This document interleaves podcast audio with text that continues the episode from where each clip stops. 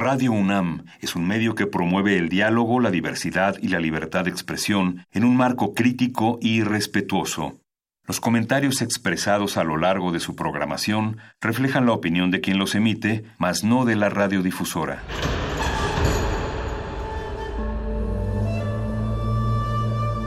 Un templo para la apreciación del ser mediante el sonido. mediante el sonido para nosotros. El sol sale durante la noche. Nuestros gritos llevan la mesura del silencio. Y el descontento está lleno de baile y risas. A todo, incluso a nosotros, nos resistimos. La Universidad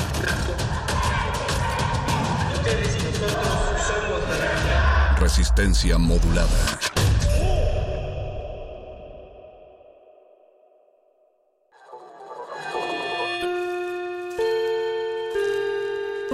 Que hayas tropezado y caído no significa que vayas por el camino equivocado. Becario cinta blanca. Significa que todavía no te la sabes. Todavía. Todavía. Todavía. Bécame mucho.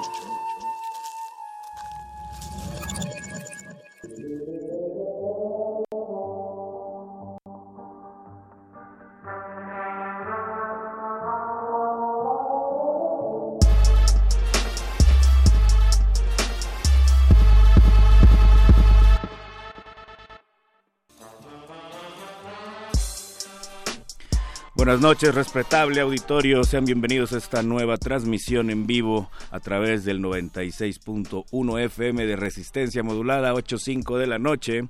Y empezamos con esta, su sección favorita, su sección Chidey, Bécame Mucho, desde las instalaciones de Radio UNAM en Adolfo Prieto, en la Ciudad de México. Don Agustín Mulia y el Voice están listos del otro lado de la vitrina, controlando esta cabina, eh, llevándole esta resistencia sonora a sus tímpanos. Vámonos con la información sin antes recordarles eh, el teléfono en cabina, el 55 23 54 12, Twitter arroba R modulada, Facebook Resistencia modulada por si nos quieren echar un mensajillo, una petición, dudas, preguntas, etc, etc, etc. Y vámonos con la información porque la beca es de quien la trabaja. La primera opción que tenemos esta noche es la del Fine Art Photography Awards o los premios de fotografía, el arte bonito, por decirlo de alguna manera. Cierra el próximo 9 de febrero y hay 20 categorías divididas por profesionales y aficionados y también por categorías de nivel de experiencia.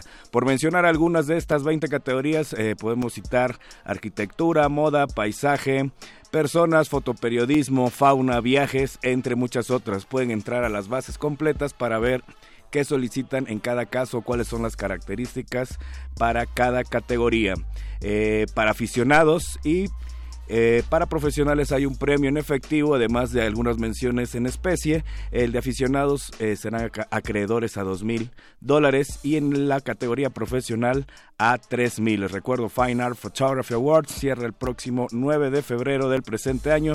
Ahorita les recordamos las redes sociales para que puedan checar esta y otras opciones.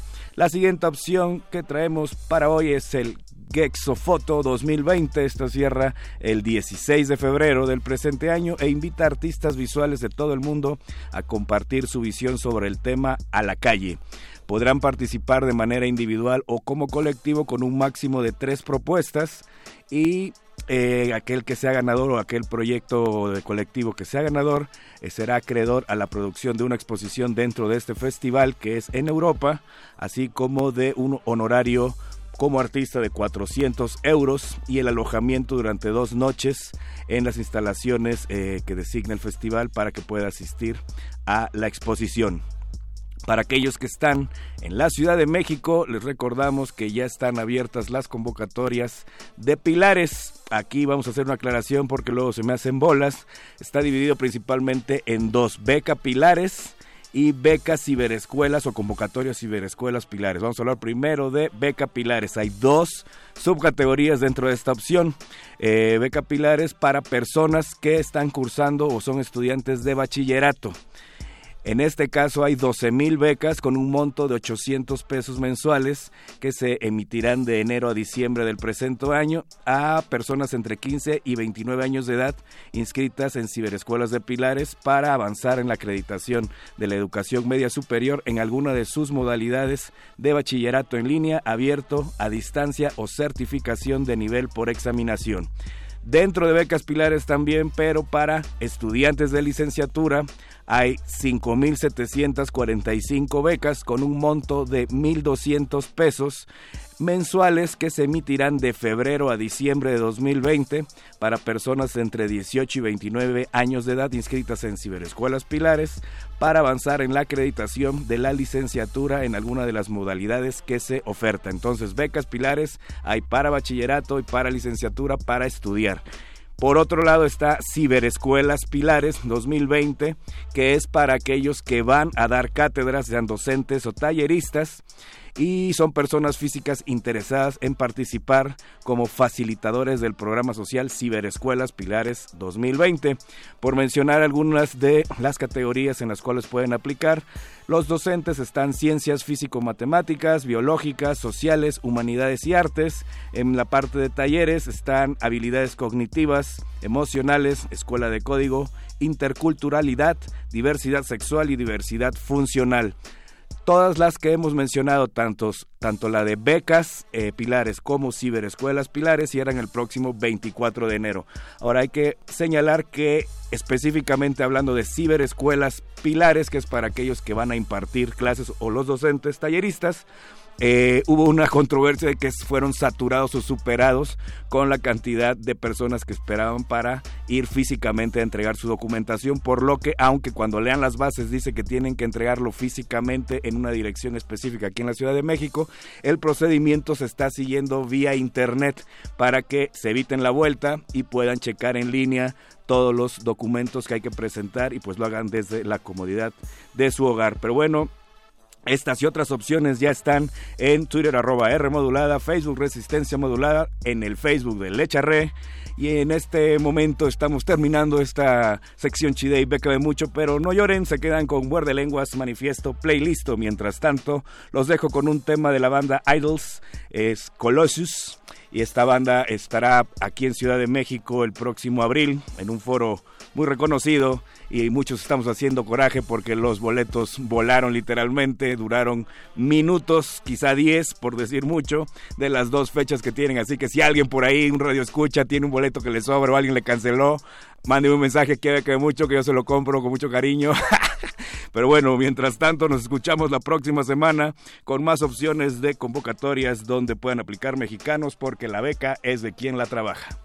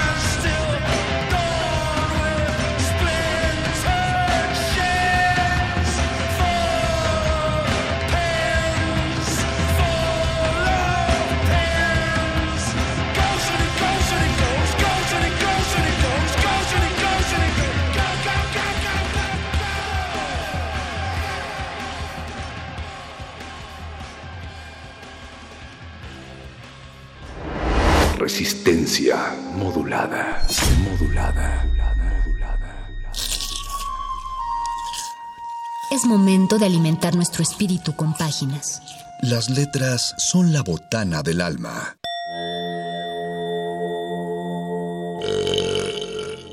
Recuerda la máxima. Los libros son como los tacos. Aún los malos son buenos. Muerde lenguas.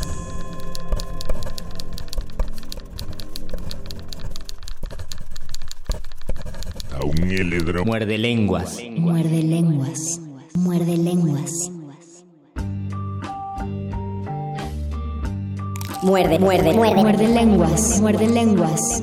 Muerde lenguas.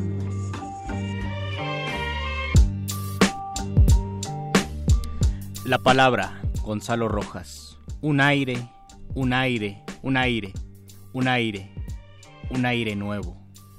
No para respirarlo, sino para vivirlo. Tiempos, Juan Gelman. Siempre te amo por primera vez. Siempre te amo la primera vez. Epigrama de Ernesto Cardenal. Al perderte yo a ti, tú y yo hemos perdido. Yo porque tú eras lo que yo más amaba, y tú porque yo era el que te amaba más. Pero de nosotros dos tú pierdes más que yo, porque yo podré amar a otras como te amaba a ti, pero a ti no te amarán como te amaba yo. Una voz, Ferreira Aguilar, Gular. Su voz cuando canta me recuerda a un pájaro, pero no un pájaro cantando, me recuerda a un pájaro volando. Dialéctica, Vinicius de Moraes. Claro que la vida es buena y la alegría, la única indecible emoción, claro que te encuentro linda. En ti bendigo el amor de las cosas simples, claro que te amo y tengo todo para ser feliz. Pero sucede que soy triste. Arte de amar, Manuel Bandeira. Si quieres sentir la felicidad de amar, olvida tu alma. El alma es lo que arruina al amor. Solo en Dios ella puede encontrar satisfacción, no en otra alma, solo en Dios o fuera del mundo. Las almas son incomunicables. Deja a tu cuerpo entenderse con otro cuerpo, porque los cuerpos se entienden, las almas no. Leichi Leitura, Paulo Leminski. Leite, leitura, letras, literatura, tudo que passa, tudo que dura, tudo que duramente passa, tudo que passageiramente dura, tudo, tudo, tudo não passa de caricatura. De você, minha amargura, de ver que viver não tem cura. Leche, lectura, leche, lectura, letras, literatura, todo lo que pasa, todo lo que dura, todo lo que duramente pasa, todo lo que pasajeramente dura, todo, todo, todo, no pasa de una caricatura de ti, mi amargura de ver que vivir no tiene cura. Poesía. Carlos Drummond de Andrade. Gasté una hora pensando un verso que la pluma no quiere escribir. Mientras tanto está adentro, inquieto, vivo. Está acá adentro y no quiere salir. Pero la poesía de este momento inunda mi vida entera. La poesía, Eugenio Montale. Desde los albores del siglo se discute si la poesía está adentro o afuera. Primero ganó el adentro, luego contraatacó con energía el afuera, y con los años llegamos a un forfight que no podrá durar porque el afuera está armado hasta los dientes. El jardín de Jacques Prévert. Miles y miles de años no serían suficientes para decir el pequeño segundo de eternidad en que me besaste, en que te besé, una mañana a la luz del invierno en el Parque Montsouris en París, en París, sobre la tierra, la tierra que es un astro. Me pondré la manzana, Eduardo Langagne. Me pondré la manzana en la cabeza. Si aprendiste a tirar, en ti confío. Y si aún no, es el tiempo en que debías, lo sabremos después de que dispares. De cualquier modo, me pondré la manzana en la cabeza. Antinaturalito, Eduardo Casar. Tan bueno el árbol que hasta se ramifica, y tan hospitalario que alberga pajaritos, valga la redundancia, y tan profundo él que hasta tiene raíces, tan futuro palillo, solo falta lijarlo. Luna Roja, Francisco Hernández. Más bella que la luna creciente, la taza de té pintada por tus labios. El faro, José Gorostiza. Rubio pastor de barcas pescadoras. Nocturno, Antonio del Toro. Las flores siguen rojas. El color no duerme.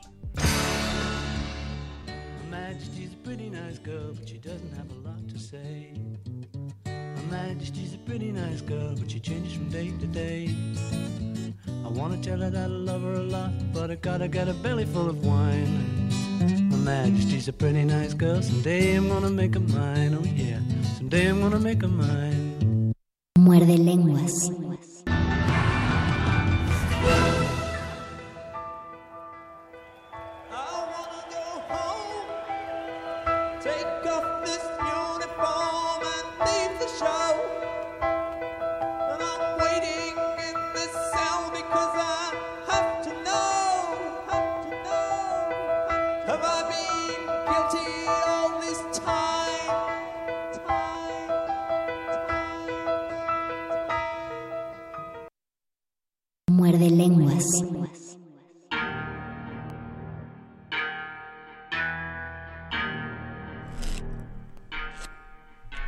Escuchamos dos rolas pequeñitas en este Muerde Lenguas del miércoles 22 de enero del 2020, ya son las 2021 y esta es la voz de Luis Flores del Mal. La voz del Mago Conde les da la bienvenida al 96.1 de FM, al segundo programa de esta noche de Resistencia Modulada. Saludos al Charro que ya estuvo en Bécame Mucho anteriormente. Saludos también a don Agustín Mulia en la operación técnica. Saludos a Oscar El Voice en la producción. Y a Alba Martínez en la continuidad.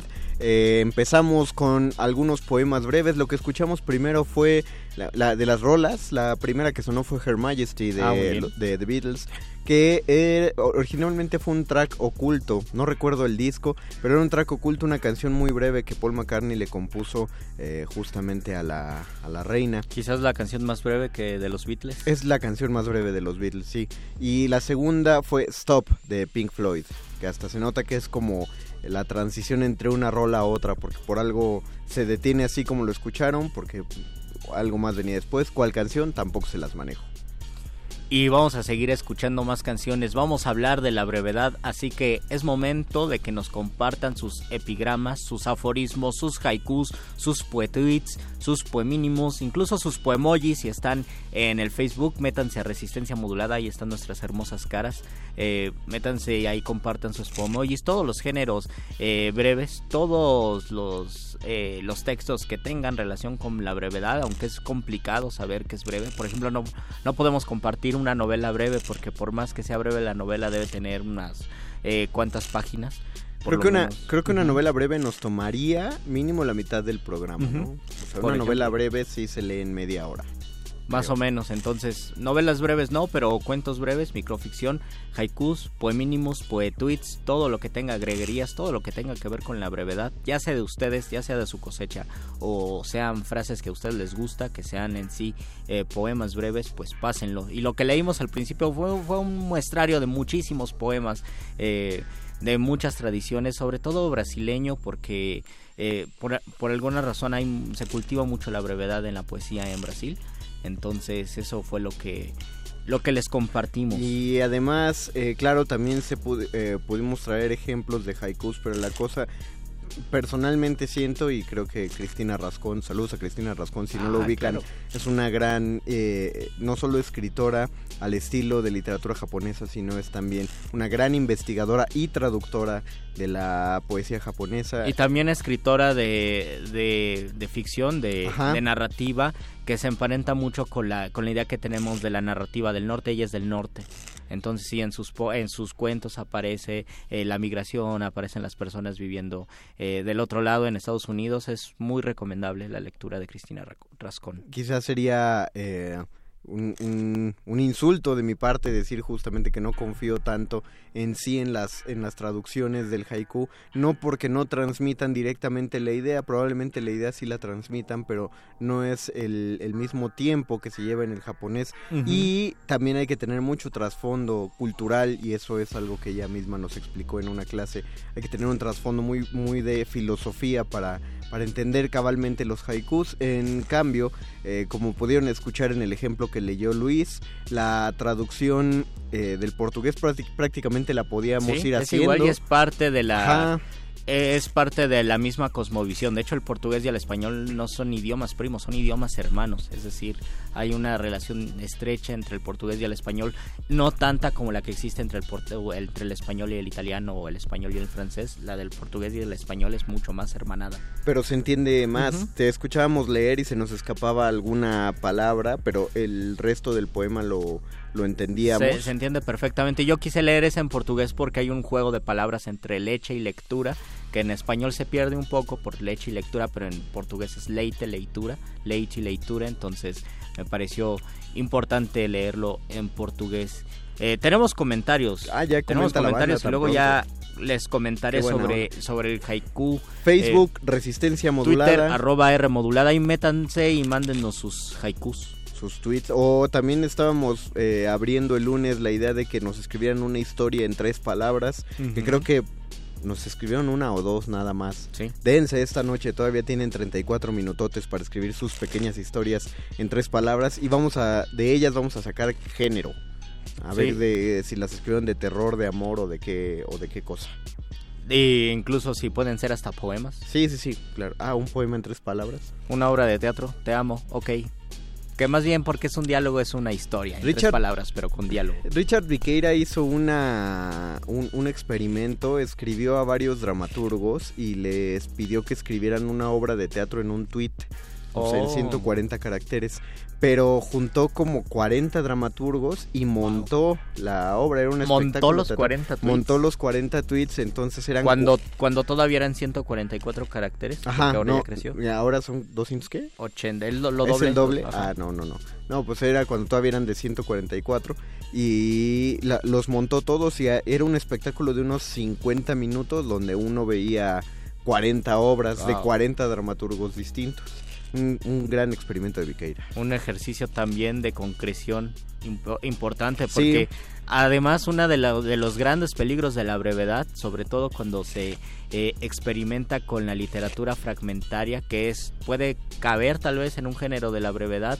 pero esto corre el riesgo de convertirse en la en vaguedad, es decir, ser tan fragmentario que sea tan inasible, que sea tan de repente tan superficial, que no tengamos ninguna conciencia de eh, qué es lo que quiso decir el autor, ¿no? Entonces es complicado. Sí, la literatura fragmentaria a veces cae en esto, en de, la vaguedad, de lo ambiguo, pero es complicado. Por eso mismo hacer géneros breves es muy, muy difícil. Y la cosa eh, ahí con la dramaturgia era que muchos caracteres se te iban al escribir el nombre del personaje o las acotaciones que querías tener. Por eso es tan padre y tan cansado el ejercicio de escribir teatro, porque después de un rato, la verdad... Bueno, a mí me aburre tener que reescribir el nombre del personaje, de los personajes una y otra y otra y otra vez, pero pues es parte de la chamba poner como, como hacen en, en los tweets dialogados, que ponen nada más R, L y ya, ¿no? Exacto, un guioncito tal. Pero nos dice Cachano, ay, hasta en portugués, está con madre, muchas gracias, saludos, bonito poema Inés, Alicia, bonitos poemas. La Bacha, Clau, déjennos la lista de los poemas que están leyendo, se las voy a pasar. Y Hanna Valadez nos dice, hola, hola Hanna. Hola Hanna. Gracias por escucharnos. Muchas gracias. Eh, Sí, el, bueno, de los poemas que leí, ya, ya comentamos el de Paul Leminski, que era un gran poeta brasileño que murió en el 89, vivió poco, del 44 al 89, cuarenta y tantos años. Eh, hay uno 45. Ah, no, 45. Este, hay, hay otro poema canónico que es muy curioso, que es el de eh, el de José Gorostiza, El Faro, que es un endecasílabo, rubio, pastor, Rubio Pastor de Barcas Pescadoras, dice el poema. Rubio Pastor de Barcas Pescadoras, que llama mucho la atención porque es un poema breve, es el único poema de José Gorostiza que tiene un solo verso. Hay poemas que tienen un solo verso, como este de José Gorostiza, y además es muy curioso porque el gran poema de José Gorostiza es Muerte sin fin, que es un poema de 700 y cacho versos, un poema larguísimo, es un libro, un poema muy complicado, un poema filosófico que si le quieren entrar, creo que la primera, así, la, lo primero que les recomiendo es leerlo y dejarse seducir por el lenguaje aunque no entiendan porque es un texto que requiere análisis y que requiere pausas para decir qué está qué está queriendo eh, contar qué está queriendo expresar el poeta. Entonces la primera entrada yo les recomiendo que lo lean este de corrido si tienen tiempo que lo lean en voz alta y que se dejen llamar por por el ritmo por la musicalidad del poema. Hay partes importantísimas en el poema es donde se va se va acabando el lenguaje, se va acabando el, el mundo y crea imágenes espectaculares como esta de Rubio Pastor de Barcas Pescadoras, crea imágenes espectaculares José Gorostiza. Habla de los animales que se van descomponiendo hasta volverse plantas, de las plantas que se van degradando hasta volverse minerales y de los minerales que también se descomponen hasta que se queda eh, en nada y solo, solamente queda en silencio. Pero en estas partes de los poemas donde habla de los animales, de las plantas y de las piedras es espectacular. Es decir, es una oda o una antioda porque se, se deconstruye a las plantas, los animales, los minerales. Les recomiendo muchísimo esa lectura y pues ahí salió porque ahí aparece Muerte sin fin. Es un eh, es, uno de los obligados que uno tiene que leer. Lamentablemente, al igual que muchos libros obligados, en la primera lectura a uno se le escapan un montón de cosas. Y, y, si uno no tiene la paciencia, es como escuchar cualquier pues aquí sí aplica una sinfonía o un concierto completos porque demandan muchísimo de uno. Eh, yo no lo recomendaría como una lectura introductoria a la poesía. También tiene sus lecturas introductorias, precisamente porque uno se deja llevar por la idea de, ah, bueno, son versos, seguramente la página se me va a ir muy rápido. Y sí, se te puede ir muy rápido, pero puedes aventarte, puedes llevar ya 10 páginas del Muerte sin fin y darte cuenta que no estás siguiendo nada de lo que quiso decir Gorostiza.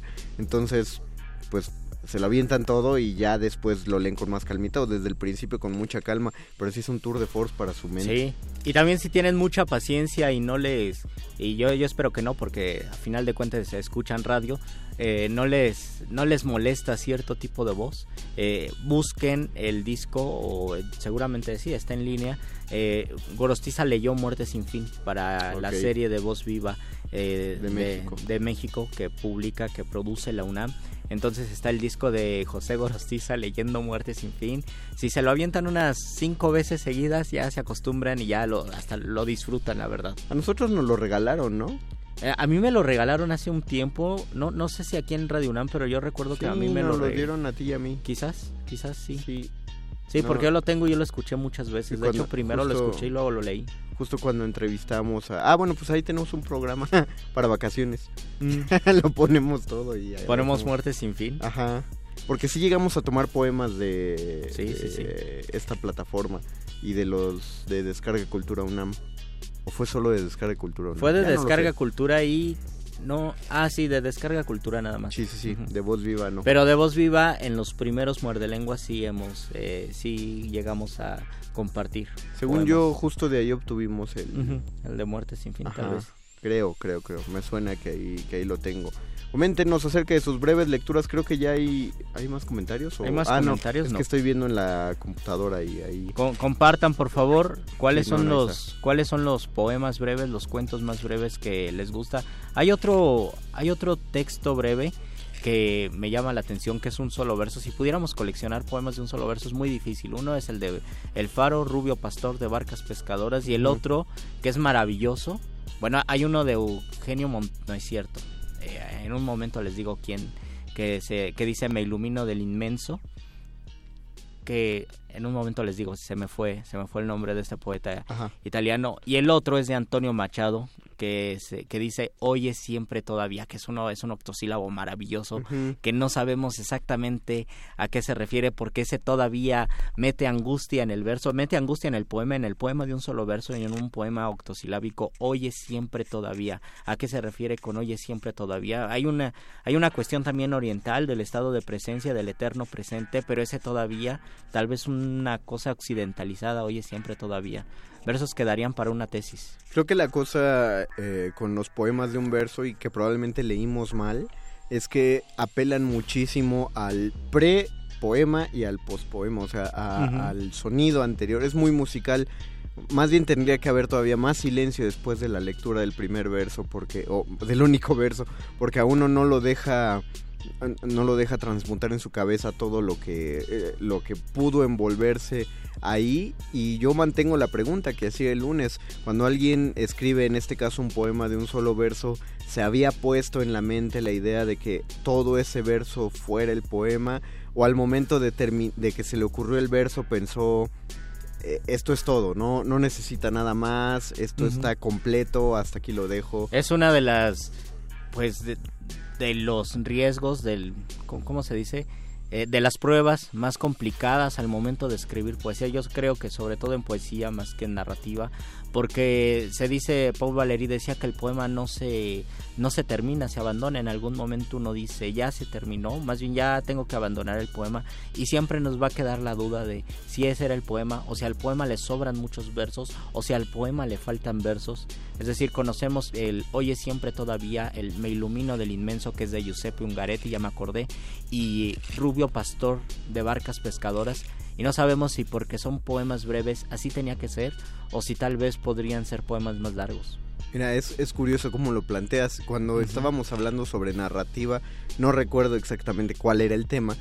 Creo que los finales o los principios, algo así. Y se hablaba de que había tres maneras de pensar una historia en narrativa, eh, técnicamente, al, al, momento de crearla, al sentarse a escribirla. Uno era que el principio estuviera claro, pero no se conociera ni, eh, ni qué iba a pasar ni cómo iba a terminar. Otra manera era saber cómo quieres que acabe la historia, pero no sabes ni cómo empieza ni qué va a pasar en medio. Otra, saber qué va a pasar en medio, qué se va a desarrollar, pero no sabes cómo lo empiezas ni cómo lo acabas. Y otra más, eh, otras más son saber dos, pero no saber la última. Saber cómo empieza y cómo se desarrolla, pero no cómo acaba. Ese es eh, de los más complicados, ¿no? Sí, sí, sí. O sea, no saber cómo terminar. Yo creo que, yo no pensaría es de los más complicados. Bueno, tal vez yo lo estoy pensando en poesía. Eh, exacto, y creo que es, es complicado si te planteas un, por ejemplo, un número de páginas. Si va para concurso, y escribes un principio y un desarrollo y tienes cierto número de páginas que completar o que te va a sobrar, eh, pensar en el final a partir de ahí es mucho más complicado. Pero si, si estás haciendo tu escritura libre por gusto, puedes encontrarte casualmente con el final. O sea, tú ah, desarrolla y eventualmente sigue, sigue desarrollando y sabes que se va a aproximar hacia ti el final.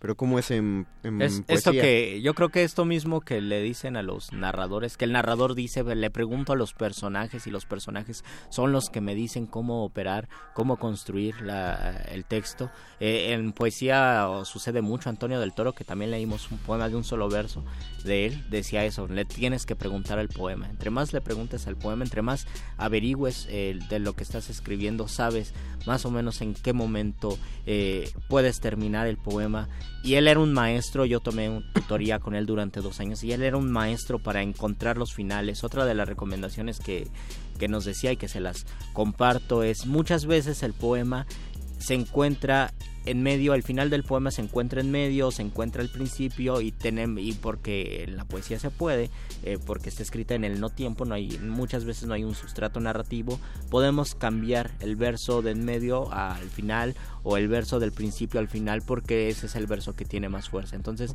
eh, en términos generales sí existe una especie de punchline en la poesía donde el último verso sí tiene que tiene que cerrar de una forma muy fuerte y que muchas en muchas ocasiones por más que intentemos buscar eso no lo no lo vamos a encontrar salvo al momento de estar escribiendo el poema decimos aquí está la forma en que lo quiero terminar y eso nos enseñó nos decía por ejemplo, llevábamos un poema, yo llevaba un poema y me decía, no, eh, este es el verso que, con el que tiene que terminar tu poema. Y me decía, ¿por qué no? Y se veía que se adentraba en el poema. Incluso a veces llegaba a casos tan extremos como que compartíamos algún poema de un poeta consagrado y él nos decía, no, el poema tenía que acabar aquí.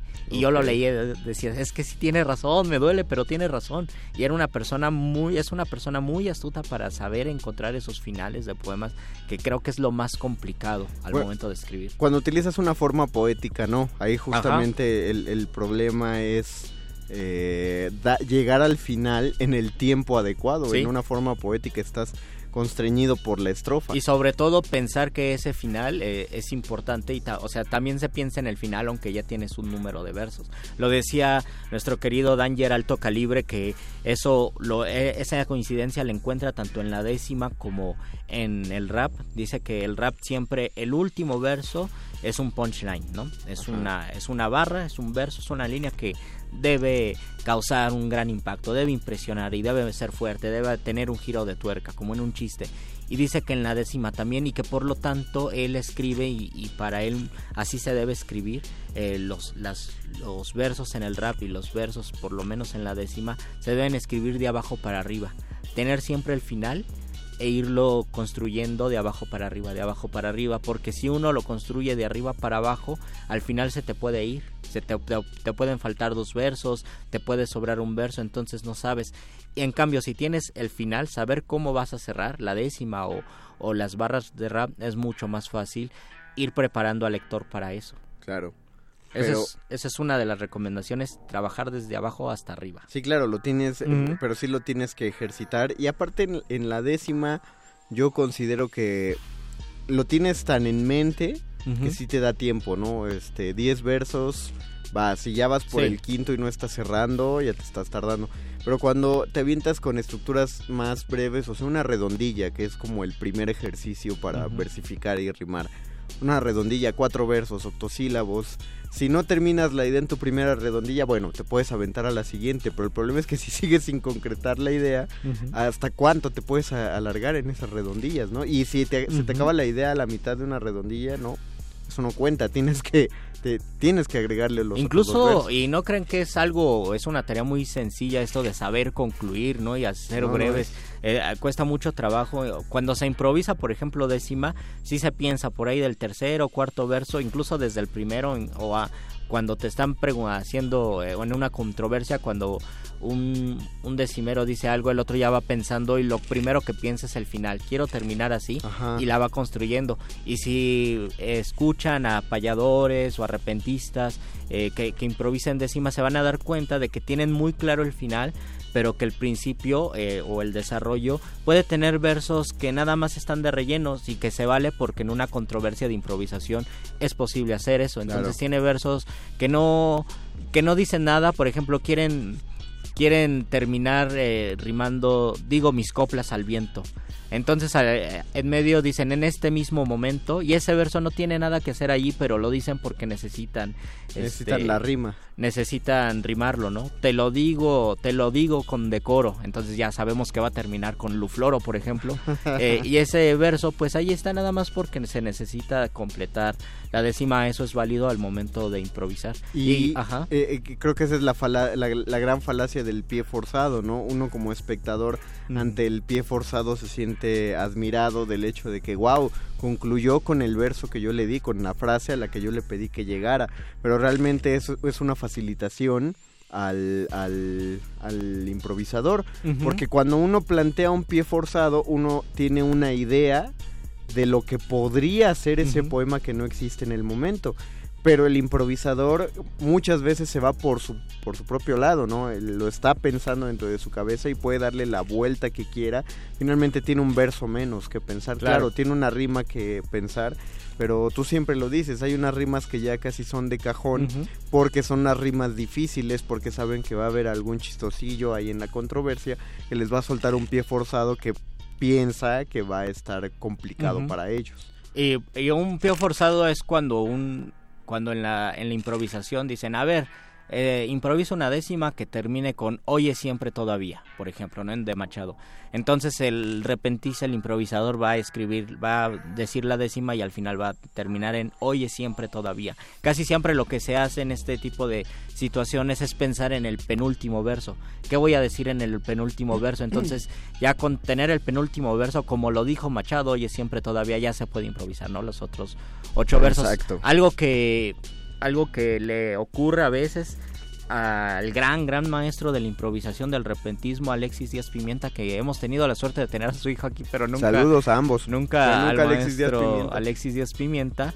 Es que en algunas ocasiones, siendo el gran maestro, se, se, le va el, el, último verso, por ejemplo, o sea, no, no, termina la idea en el último verso de la décima que improvisa, ya cuando está encarreradísimo y ha improvisado muchísimas décimas, pero porque es un es una persona muy genial y muy talentosa para improvisar. Lo que hace es enseguida se avienta otra décima. Dice, no la terminé y me aviento otra décima para cerrarlo en la otra décima, que es aún más complicado. Entonces, si, si tenemos el talento de Díaz Pimienta, sí podemos jugar, aventar a, ajá, ¿no? aventarnos a la nada y improvisar los primeros cinco versos sin saber en qué va a acabar y aunque no la terminemos bien, ¡pum! Nos aventamos otra décima. Ahí, pasa, fuera de eso no. Nosotros que somos mortales vamos a, pegarnos a 10 versos. Vamos a pegarnos a 10 versos. ¿Qué dice la gente antes de ir a otras rolas breves? Dice la gente Eduardo Nájera, saludos Lalo. Hola Lalo. Bueno, queridos amigos, en cuanto a las canciones, la canción de los escarabajos del principio apareció en el disco, a ver si lo digo bien, Abbey Road. Abbey Road, sí. Abbey Road, y es la última de las canciones del disco, pero hay una canción, eso se lo copió a Machado entonces porque Machado tenía la poética de poner en un libro de poemas un poema breve al final. Ah, eh, no, no cerrar escandalosamente. Es la última de las canciones del disco, pero hay una canción también muy corta de este mismo grupo llamada Maggie Mae, que aparece en el disco Let It Be. Yo no sabía eso. Qué bueno, que, qué bueno que te gustan los Beatles. Hasta daría para una eh, bueno, si yo, si yo tuviera más conocimiento de los Beatles, daría para eh, un muerde lenguas de Beatles. Rodolfo Salinas, saludos, muerde lenguas. La novela más breve que he leído, creo, es Las batallas en el desierto. Definitivamente muchos van a coincidir. Yo les recomiendo mucho La boca llena de tierra, que es una novela muy breve de un escritor serbio que no recuerdo su nombre, pero la publica la UNAM eh, en coedición con sexto piso. Es una novela espectacular. A mí me mm. encanta. Hola, muerde lenguas, nos dice Renato Rodríguez. Hola, Muerte Renato. sin fin es el poema. Me deja ahito, te deja lleno de ti, sitiado en tu epidermis. eh, nos dice Yerma Hernández, no use más de tres letras. Ah, pero no, no encuentro tu, no encuentro tu relato. Si quieres vamos a rol en lo que lo, en lo que se busca bueno, ahí. Vamos a leer el poema de que diga el comentario de nuestro querido Gerardo Cortés. ¿Qué onda? ¿Qué onda, amigo? ¿Qué haces? ¿Qué haces? Y formando ahorita estoy comiendo ahorita lluvia más fuerte. Muchas gracias, Gerardo, por tus comentarios tan acertados siempre. Así es, Gerardo. Vamos a hacer una pausa musical y regresamos a cerrar el muerde lenguas de letras, taquitos y brevedad. A un heledro. Muerde lenguas. Muerde lenguas.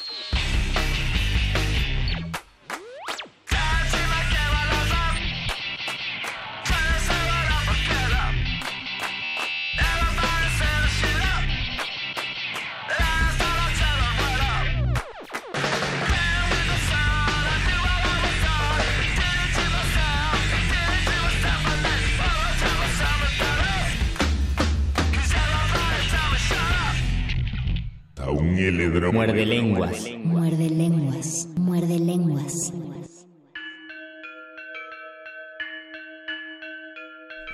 Estamos hablando de letras, taquitos muy breves y, brevedad.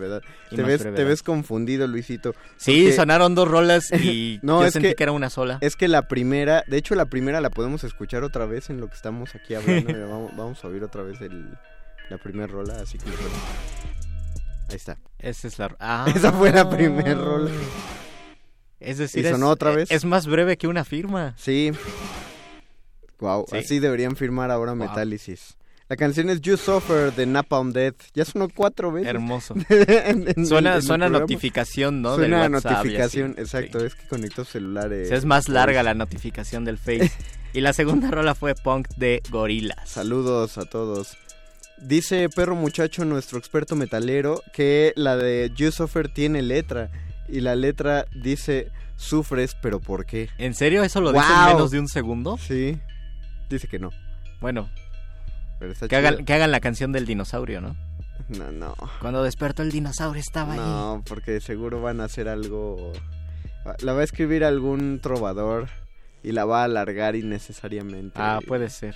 O la va a No, el, chiste es que el que lo haga, haga la canción breve. Ahí está su proyecto del funk, amigos de música. Hagan un proyecto de 40 canciones breves de un, de un minuto. Yo escuché una canción de mariachi que está muy buena en Facebook, pero no sé si la puedo... Es que está chida, está chida. La hizo un fulano en esta aplicación que se llama Acapela, ah, donde te puedes grabar varias veces y cada una de las veces eh, tú interpretas un instrumento distinto, una parte ah, diferente de la canción. Entonces, pero no, no, no. Ah, no la voy a no me voy a arriesgar a eso. Nos dice Gerardo Cortés, otra vez se pone amigo ahorita aquí lloviendo más fuente más 85. Ya le metió números. Ya le metió números, pero a mí me dio miedo más, fuente más 85. ¿Por qué te da miedo? No sé, ¿qué tal si es algo eh, nos está pidiendo ayuda o algo así? Bueno, teníamos también que hablar brevemente, porque es breve, del haiku, que a mí, a mí me, me causó mucha curiosidad. No tiene, tiene un poco que ver. Eh, un compañero dijo el miniso y yo le decía el miniso. Yo dije, claro, Miniso suena más japonés. El japonés, hasta donde yo sé, es un idioma como el español mayoritariamente de palabras graves. Hay muchas palabras graves. De hecho, en la versificación, en el haiku, en el haiku, eh, japonés, eh, no existe esta regla hispánica eh, de las palabras agudas, esdrújulas, que si es aguda le aumentas una sílaba, esdrújula le quitas una, no. Son 17 sílabas y siempre son 17 sílabas porque el japonés es de palabras graves. Por lo tanto, se, debe, se debería decir haiku, no haiku pero por una cuestión de exotismo, para que suene exótico, para que suene raro, le decimos haiku y por esa misma cuestión yo creo que la gente le dice miniso en lugar de miniso para que suene más oriental. Yo creo que sí. Ese, eso, eso para empezar. Y lo, lo, siguiente, como ya lo habíamos mencionado al principio, es que es muy complicado escribir un haiku verdaderamente japonés en un contexto muy distinto, en el contexto occidental. El haiku tradicional, el haiku de Basho, tiene una serie de reglas y de especificaciones que no se pueden compartir en este contexto. Por ejemplo, tiene una palabra que se llama palabra Kigo que debe marcar la estación del año. Entonces, para ellos son palabras importantes que para nosotros ya no tiene ninguna relación. Es decir, ellos en el haiku deben poner una serie de palabras que remitan así es primavera, verano, otoño, invierno. Si ponen sol, si ponen cerezos, si ponen nieve, eh, son palabras que remiten a ese, a ese momento. Después debe tener no debe tener metáforas, eh, debe ser un ejercicio de concreción y de de revelación, pero sin metáforas.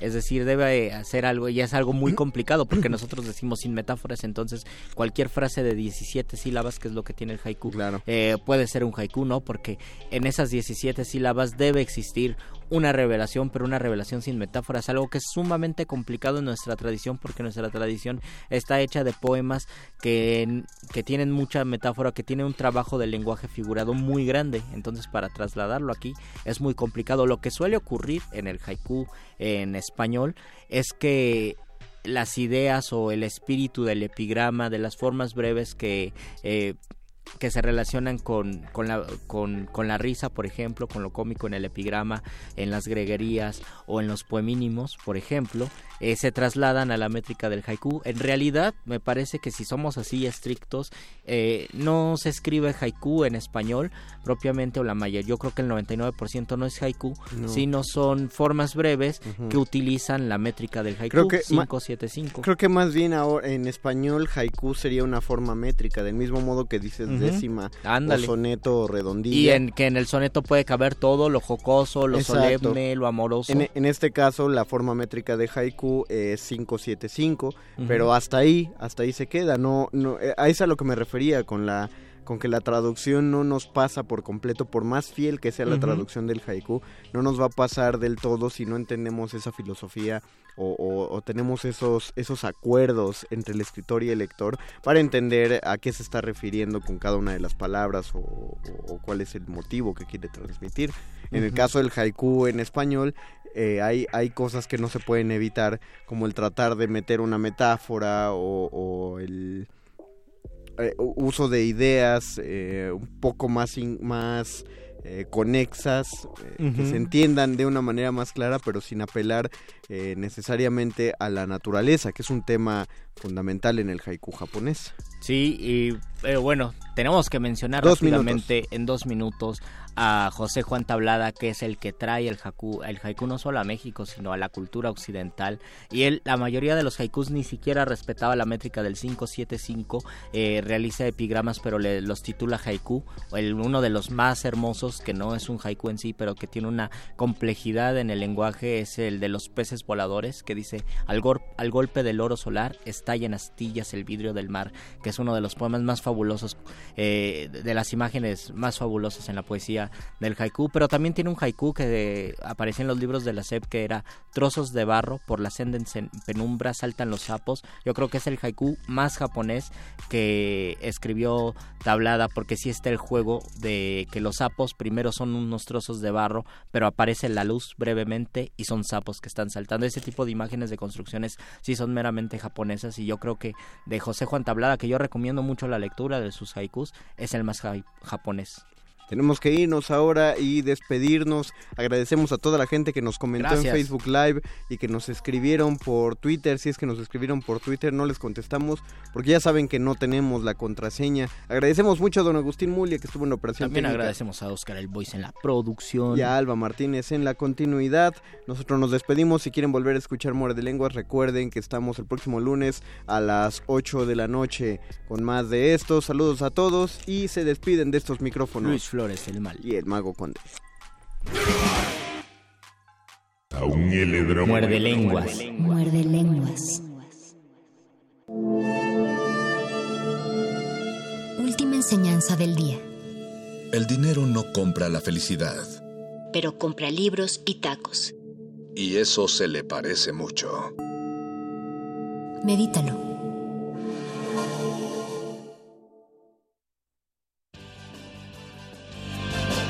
Interrumpimos lo que sea que esté escuchando para darle nuestro supuesto corte informativo. La nota nostra. No lo dijimos primero, pero lo decimos mejor.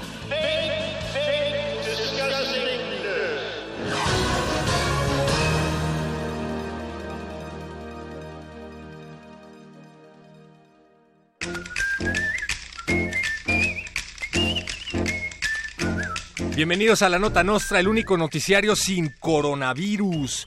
Andrés Manuel López Obrador declaró que rentará el castillo de Chapultepec para bodas, bautizos y 15 años. Luego de anunciar la rifa del avión presidencial, el presidente respondió a las burlas, quejas y críticas, reafirmando la susodicha rifa y además anunciando la renta de recintos históricos para generar recursos, obviamente. Además de la renta del castillo de Chapultepec como salón de fiestas, el peje también contempla la posibilidad de convertir Los Pinos en un hotel y el Zócalo en un temazcal gigante. Ojalá que con los ingresos que se generen ya le paguen a los empleados de confianza del gobierno. Una mujer se volvió tendencia en redes sociales por salvarle la vida a un suicida con una caguama. Un hombre amenazaba con suicidarse desde una torre de luz en la ciudad de Torreón. Durante dos horas, personal de protección civil intentó persuadirlo de bajar sin ningún éxito. No fue sino hasta que una mujer corrió a la tiendita de la esquina por una caguama y se la ofreció que el tipo decidió bajarse. Luego de empinarse tremendo caguamón, el hombre olvidó por completo volver a subirse a la torre y todos fueron felices.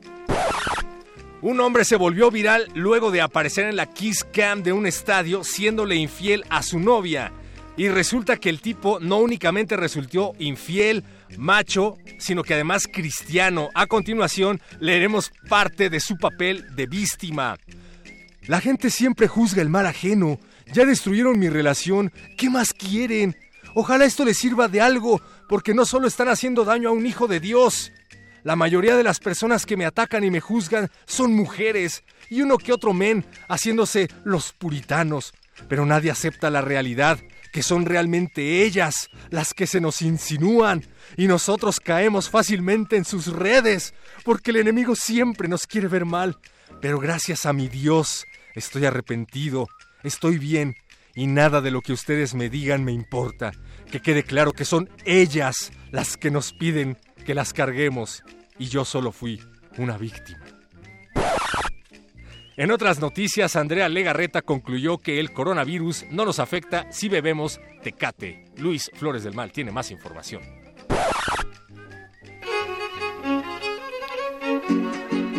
Si te provoca terror que el coronavirus caiga en el país y nos traiga muertes, penas y dolor, no te angusties por favor, ni te alarmes, ni blasfemes. Es absurdo a lo que temes porque la mejor vacuna en nuestro país es una muy buena dosis de memes.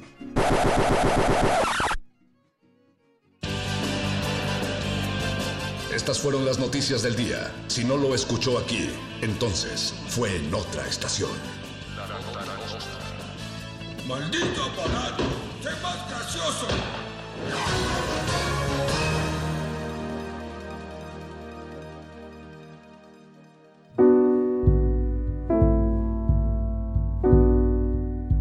Timani pasciane tingengerui di gianeria di lari. 96.1 de FM. Como si sus ojos. Das Tor mit dem gotischen Buch. Der Mühlbach rauscht. Comunícate con nosotros. Correo de voz 5623-3281. Correo electrónico radio arroba unam Punto MX. Так у нас и остался русский язык. Escuchas The varied carols I hear. Those of mechanics. X-E-U-N. Radio UNAM. Et ça tombe très bien puisque mes parents, Experiencia sonora. mon père, sont philosophes.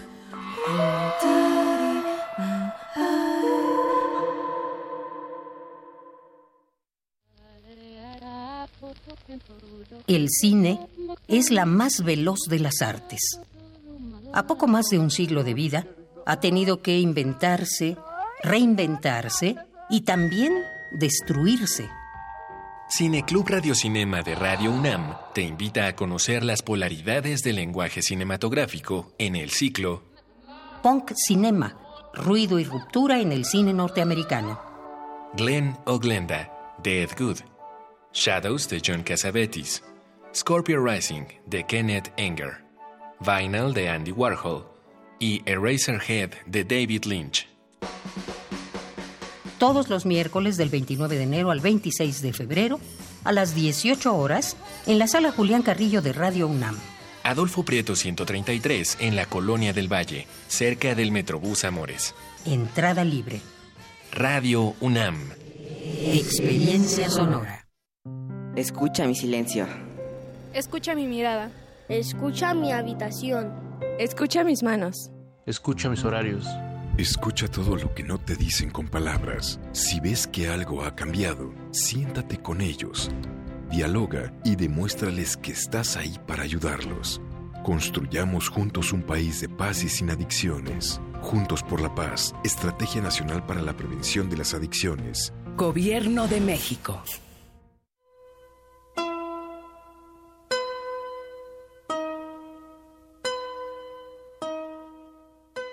Ahí les dejo mi retrato para que me tengan presente todos los días y las noches que de ustedes yo me ausente. Frida Kahlo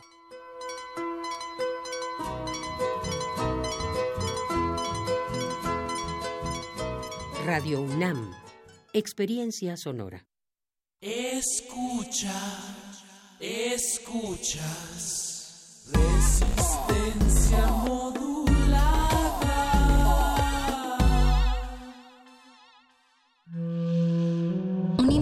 Puede resistir casi tanto como un colectivo, pero el colectivo no resiste sin los individuos. Manifiesto.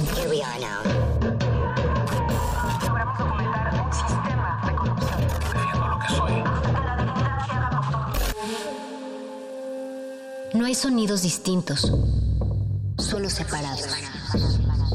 Tu cuerpo es una revolución. Manifiéstate.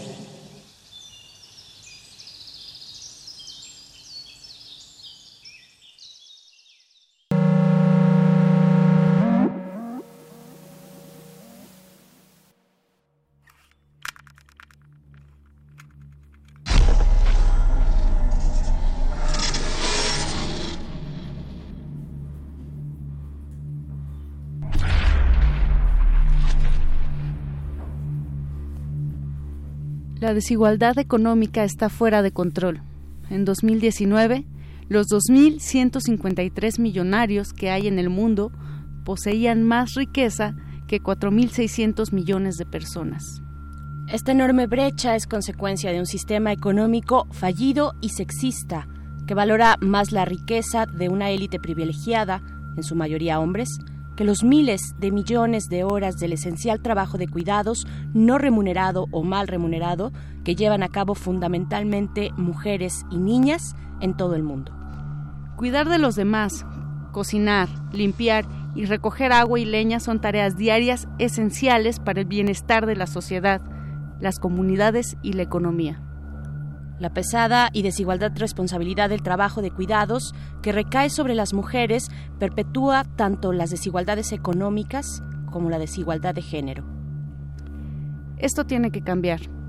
Los gobiernos de todo el mundo deben tomar medidas urgentes para construir una economía más humana y feminista que valore lo que realmente importa para la sociedad, en vez de alimentar una carrera sin fin por el beneficio económico y la acumulación de riqueza. Invertir en sistemas nacionales de atención y cuidados que permitan abordar la desproporcionada responsabilidad de trabajo de cuidados que recae sobre las mujeres y las niñas. Introducir un modelo fiscal progresivo en el que también se grave la riqueza y legislar para proteger a las personas que se ocupan del trabajo de cuidados son medidas iniciales, tanto posibles como cruciales.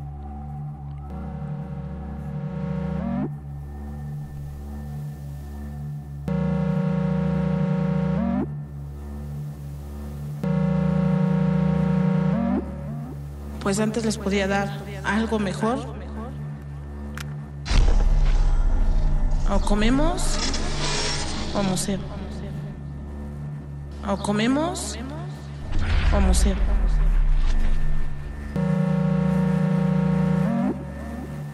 Pues antes les podía dar algo mejor.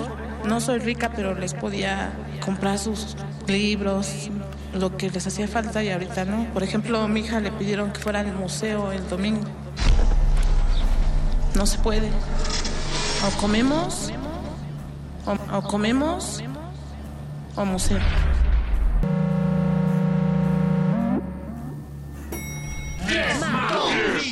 Manifiesta.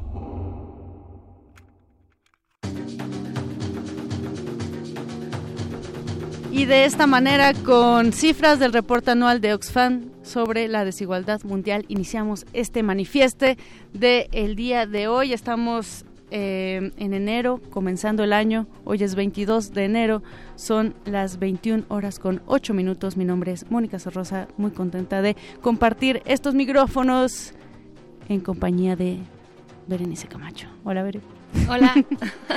Hola, Moni, ¿cómo estás? Mónica Sorrosa. Bienvenidos, bienvenidas. Iniciamos este vuelo de manifieste de esta noche de miércoles eh, pues sí, apenas va el primer mes, pero parece que ya se siente como, como abril o mayo o, algo por el estilo, porque hay una densidad tal de pues de temas, de momentos importantes y pues bueno, ya ya lo escuchaban, estuvimos eh, en la introducción dando lo que a su vez es la introducción de un informe muy interesante, del cual estaremos, interesante y desgarrador, por supuesto, porque estamos hablando de cuestiones de desigualdad y de pobreza en el mundo.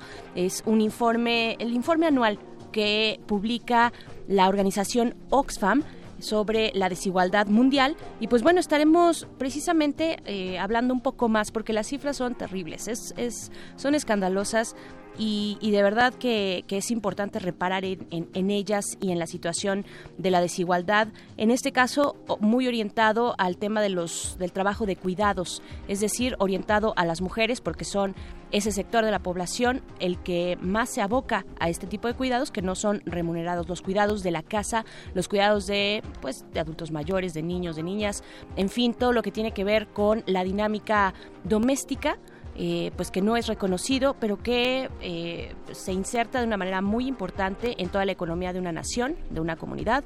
Entonces vamos a estarlo platicando, pero antes, antes le damos también la bienvenida y eh, bueno, a, aquellas personas que nos acompañan del otro lado del cristal, la producción de este programa de la Resistencia, como todas las noches, está don Agustín Mulia en los controles, Alba Martínez está en la continuidad y Oscar Sánchez, el voice, en la producción ejecutiva, para llevar a buen puerto esta resistencia nocturna que ustedes nos hacen el favor de sintonizar a través de las frecuencias universitarias 96.1 de FM o también en www.radio.unam.mx y en otros lugares también. está la aplicación de Radio UNAM también. Está la aplicación de Radio UNAM, Berenice Camacho. Así es, a descargarla en sus iPhones, en sus Androids.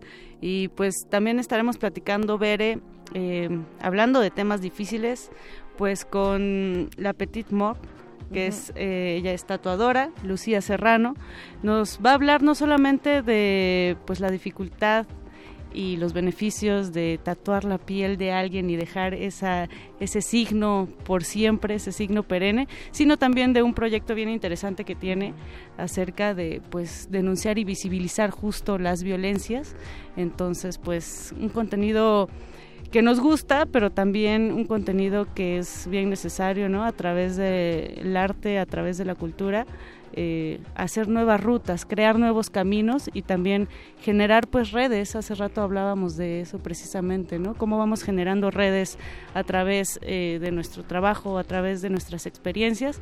Entonces, justo los queremos y las queremos escuchar. Escríbanos a nuestras redes sociales. Estamos en Twitter como arroba R modulada y en Facebook como Resistencia Modulada. Y eh, pues también tenemos teléfono en cabina, Beri si nos quieren llamar. Ah, sí, es cierto. sí, sí, tenemos teléfono en cabina. 55 23 54 12. Así es, así es, 55 23 54 12. Y en nuestras redes sociales, arroba R modulada en Twitter y Resistencia Modulada en Facebook, para que pues nos sigan también, como que vayamos lanzando las preguntas importantes o las dudas también, no, no tienen que ser importantes en torno a pues esto, la desigualdad. Estaremos conversando con Rocío Stevens, quien es directora de movilización pública de Oxfam México acerca de este informe que ya mencionamos. Eh, pues díganos ustedes cómo, cuáles son las causas de la desigualdad, eh, quiénes son esas personas, esos pocos hombres hombres porque son hombres los más ricos del mundo, quiénes son y por qué estamos en esa situación de desventaja eh, no solamente por género, sino también por muchas otras cuestiones. En este caso hablaremos del género, pero díganos ustedes las causas de la desigualdad y la pobreza en el mundo. Ahí están nuestras redes para que se manifiesten esta noche. Si nos quieren contar cualquier otra cosa, también bienvenidos, bienvenidas. Cómo les va atravesando esta Ciudad de México o si es que ya llegaron a su punto de destino, que bueno, ojalá que ya tengan ese momento para descansar, para pasarla bien y escuchar la resistencia modulada. También vamos a estar conversando, bueno, vamos a hacerles una invitación para asistir este próximo sábado 25 a el evento que se llama Periodismo que rifa, que organiza la Central Santa María de la Ribera Santa María la Ribera. Esto para, bueno, estaremos conversando con Catarina Moraviato para darnos los detalles de qué significa, de qué va este evento para el sábado, periodismo que rifa. Hay que apoyar el periodismo, el periodismo local, un periodismo que se hace muy desde abajo, Moni. ¿Hay periodismo que no rifa, veré? Sí, sí, sí hay. A ver, díganos sus ejemplos. Ajá, ¿cuáles son los ejemplos del periodismo que no rifa? Uy, me vinieron muchos nombres a la cabeza, Moni. A mí también, Ay, Qué duro, qué duro el, el, chayote. Dicen que ya no estamos en las épocas del chayote. ¿Será? ¿Será que ha cambiado ese chayote? ¿Se ha transformado en otra leguminosa, quizá? En otra, en una cartilla moral, tal ¿En vez. una calabaza? ¿En qué se ha convertido el chayote de épocas pues no tan pasadas, muy recientes y que todavía tienen sus ecos de, de resistencia, una resistencia muy distinta a la que proponemos aquí todas las noches. Y pues bueno, vamos a ir con música, si es que no hay otra cosa. Qué, qué rica charla, Moni. Siempre este, nos queremos quedar más en la, charla, en la charla, pero viene la música, que también es importante. Venga, pues escuchemos esto, abramos los oídos y manifestémonos. Esto es resistencia modulada. Manifiesto. Manifiesto. Tengo derecho a que me cuiden y no me maltraten. A recibir una educación y tener las cosas que requiero para estudiar. Tengo derecho a jugar. Tengo derecho a decir lo que siento y pienso. Tengo derecho a que me respeten mi condición física.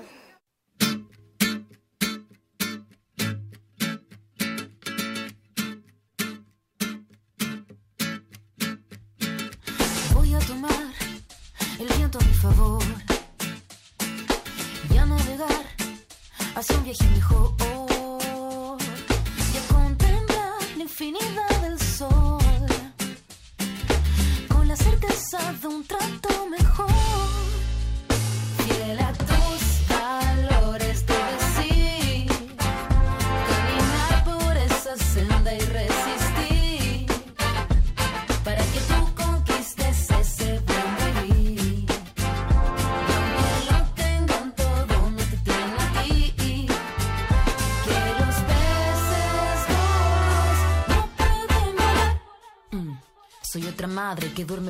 pero sueña mucho y que aprende más de sus hijos que del mundo adulto cuando grande.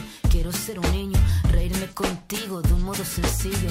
Con las pocas horas que tengo contigo, debo yo pelear con peces que quieren ser amigos, que hablan al oído a través de comerciales y que seducen mediante sus canales. Pero ya ves, estamos tú y yo construyendo un mundo para los dos, por ti, por mí y todos los compañeros que ya no le compran a este sucio juego.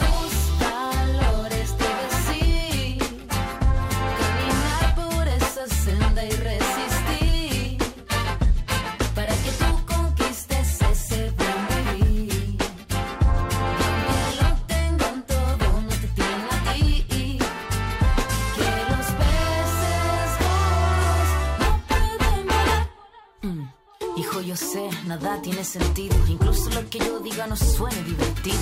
No te digo que el mundo está acabado, pero los peces gordos están en todos lados. No estoy en contra de que juguemos, solo contarte cómo es el juego. Que extraño no es un parque y el mall no es una plaza. Y ese celular a los amigos no reemplaza. Yo quiero para ti cosas sencillas que dibujes un mundo de justicia y alegría. Y yo sé que afuera todo brilla, pero si tú lo miras, verás la mentira.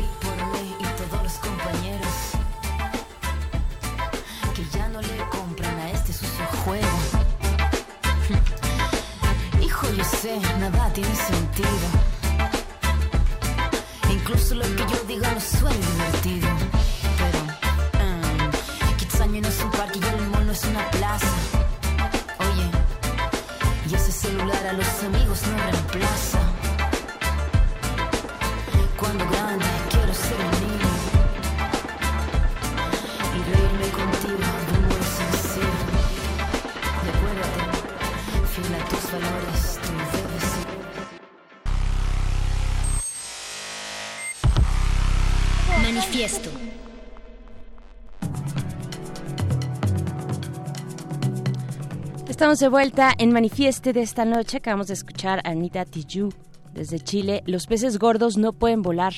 Híjole, yo creo que sí vuelan y vuelan en unos aviones en unos aviones que eh, pues nos dejan con ciertas deudas también bastante lujosos.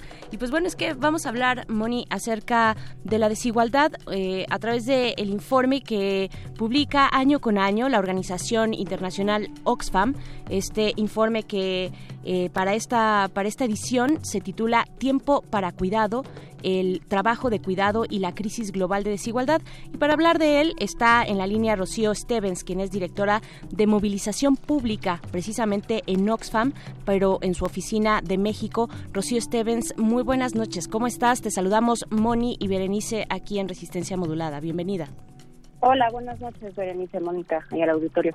Gracias, Rocío. Hola. Hola, ¿qué tal? Pues eh, preguntarte sobre, sobre este, bueno, este informe que ustedes realizan año con año y que nos da cifras siempre, pues que deberían simbrarnos, que deberían impactarnos de una manera importante y, que reflejan finalmente lo que estamos viendo en, en, las calles, lo que vemos en las familias, eh, en los distintos espacios, una desigualdad estructural económica y una gran pobreza. ¿Cuál es la magnitud de esta desigualdad mundial y en qué lugar está México ahí? Muchas gracias. Pues lo que está diciendo Oxfam este año en el marco del Foro Económico Mundial en Davos es que la desigualdad es tan grande que 2.153 personas tienen más riqueza que el 60% de la población mundial. Eso es como 4.600 millones de personas. Y en el caso de México, eh, las seis personas más ricas tienen más riqueza que el 50% más pobre. O sea, seis personas tienen más riqueza que 65 millones de personas. Pues. Eso coloca a México en una posición, la verdad es que muy vergonzosa, dentro del 25% de países con más desigualdad del mundo, más desigual que países como Estados Unidos, eh, en la región que países como Chile, como Argentina, como Perú, como Colombia. Eh, y la desigualdad no solamente es extrema y es muy vergonzosa, sino que además impacta de manera mucho más injusta y diferenciada a las mujeres a partir del trabajo de cuidados que hacen eh, no remunerado y muy mal remunerado cuando es el caso del trabajo doméstico. El caso del trabajo doméstico que ustedes dirigen este informe que se presenta en el foro de Davos que está ahorita corriendo, está ahorita este pues este foro eh, hacia las mujeres porque son las que se dedican a los trabajos o las que nos dedicamos a los trabajos de cuidado. Eh, me regreso un poquito, eh, Rocío, para preguntarte, decías, bueno, México es más desigual, por supuesto, que países como Estados Unidos. ¿Cómo se vive la desigualdad en países en desarrollo, como, como Estados eh, desarrollados, perdón, eh, frente a otros países mucho más pobres? ¿Cuáles son, qué tipo de pobreza se genera en uno y otro contexto? Es una buena reflexión esa. Digamos que en países desarrollados lo que lo que vemos es un estado mucho más fuerte, em, por supuesto en donde hay igualmente no problemas de corrupción, transparencia, lo que quieras, pero si un Estado más fuerte que lo que puede hacer mm. es proveer mejores servicios y entonces puede dar mejores derechos a las personas. Sin embargo, en el caso de Estados Unidos, por ejemplo, para tomar eso, sí sabemos que las mujeres de todas formas están en muchas peores condiciones que los hombres, tanto en términos de ingresos como en términos de salarios, como en términos de, de trabajo de cuidados.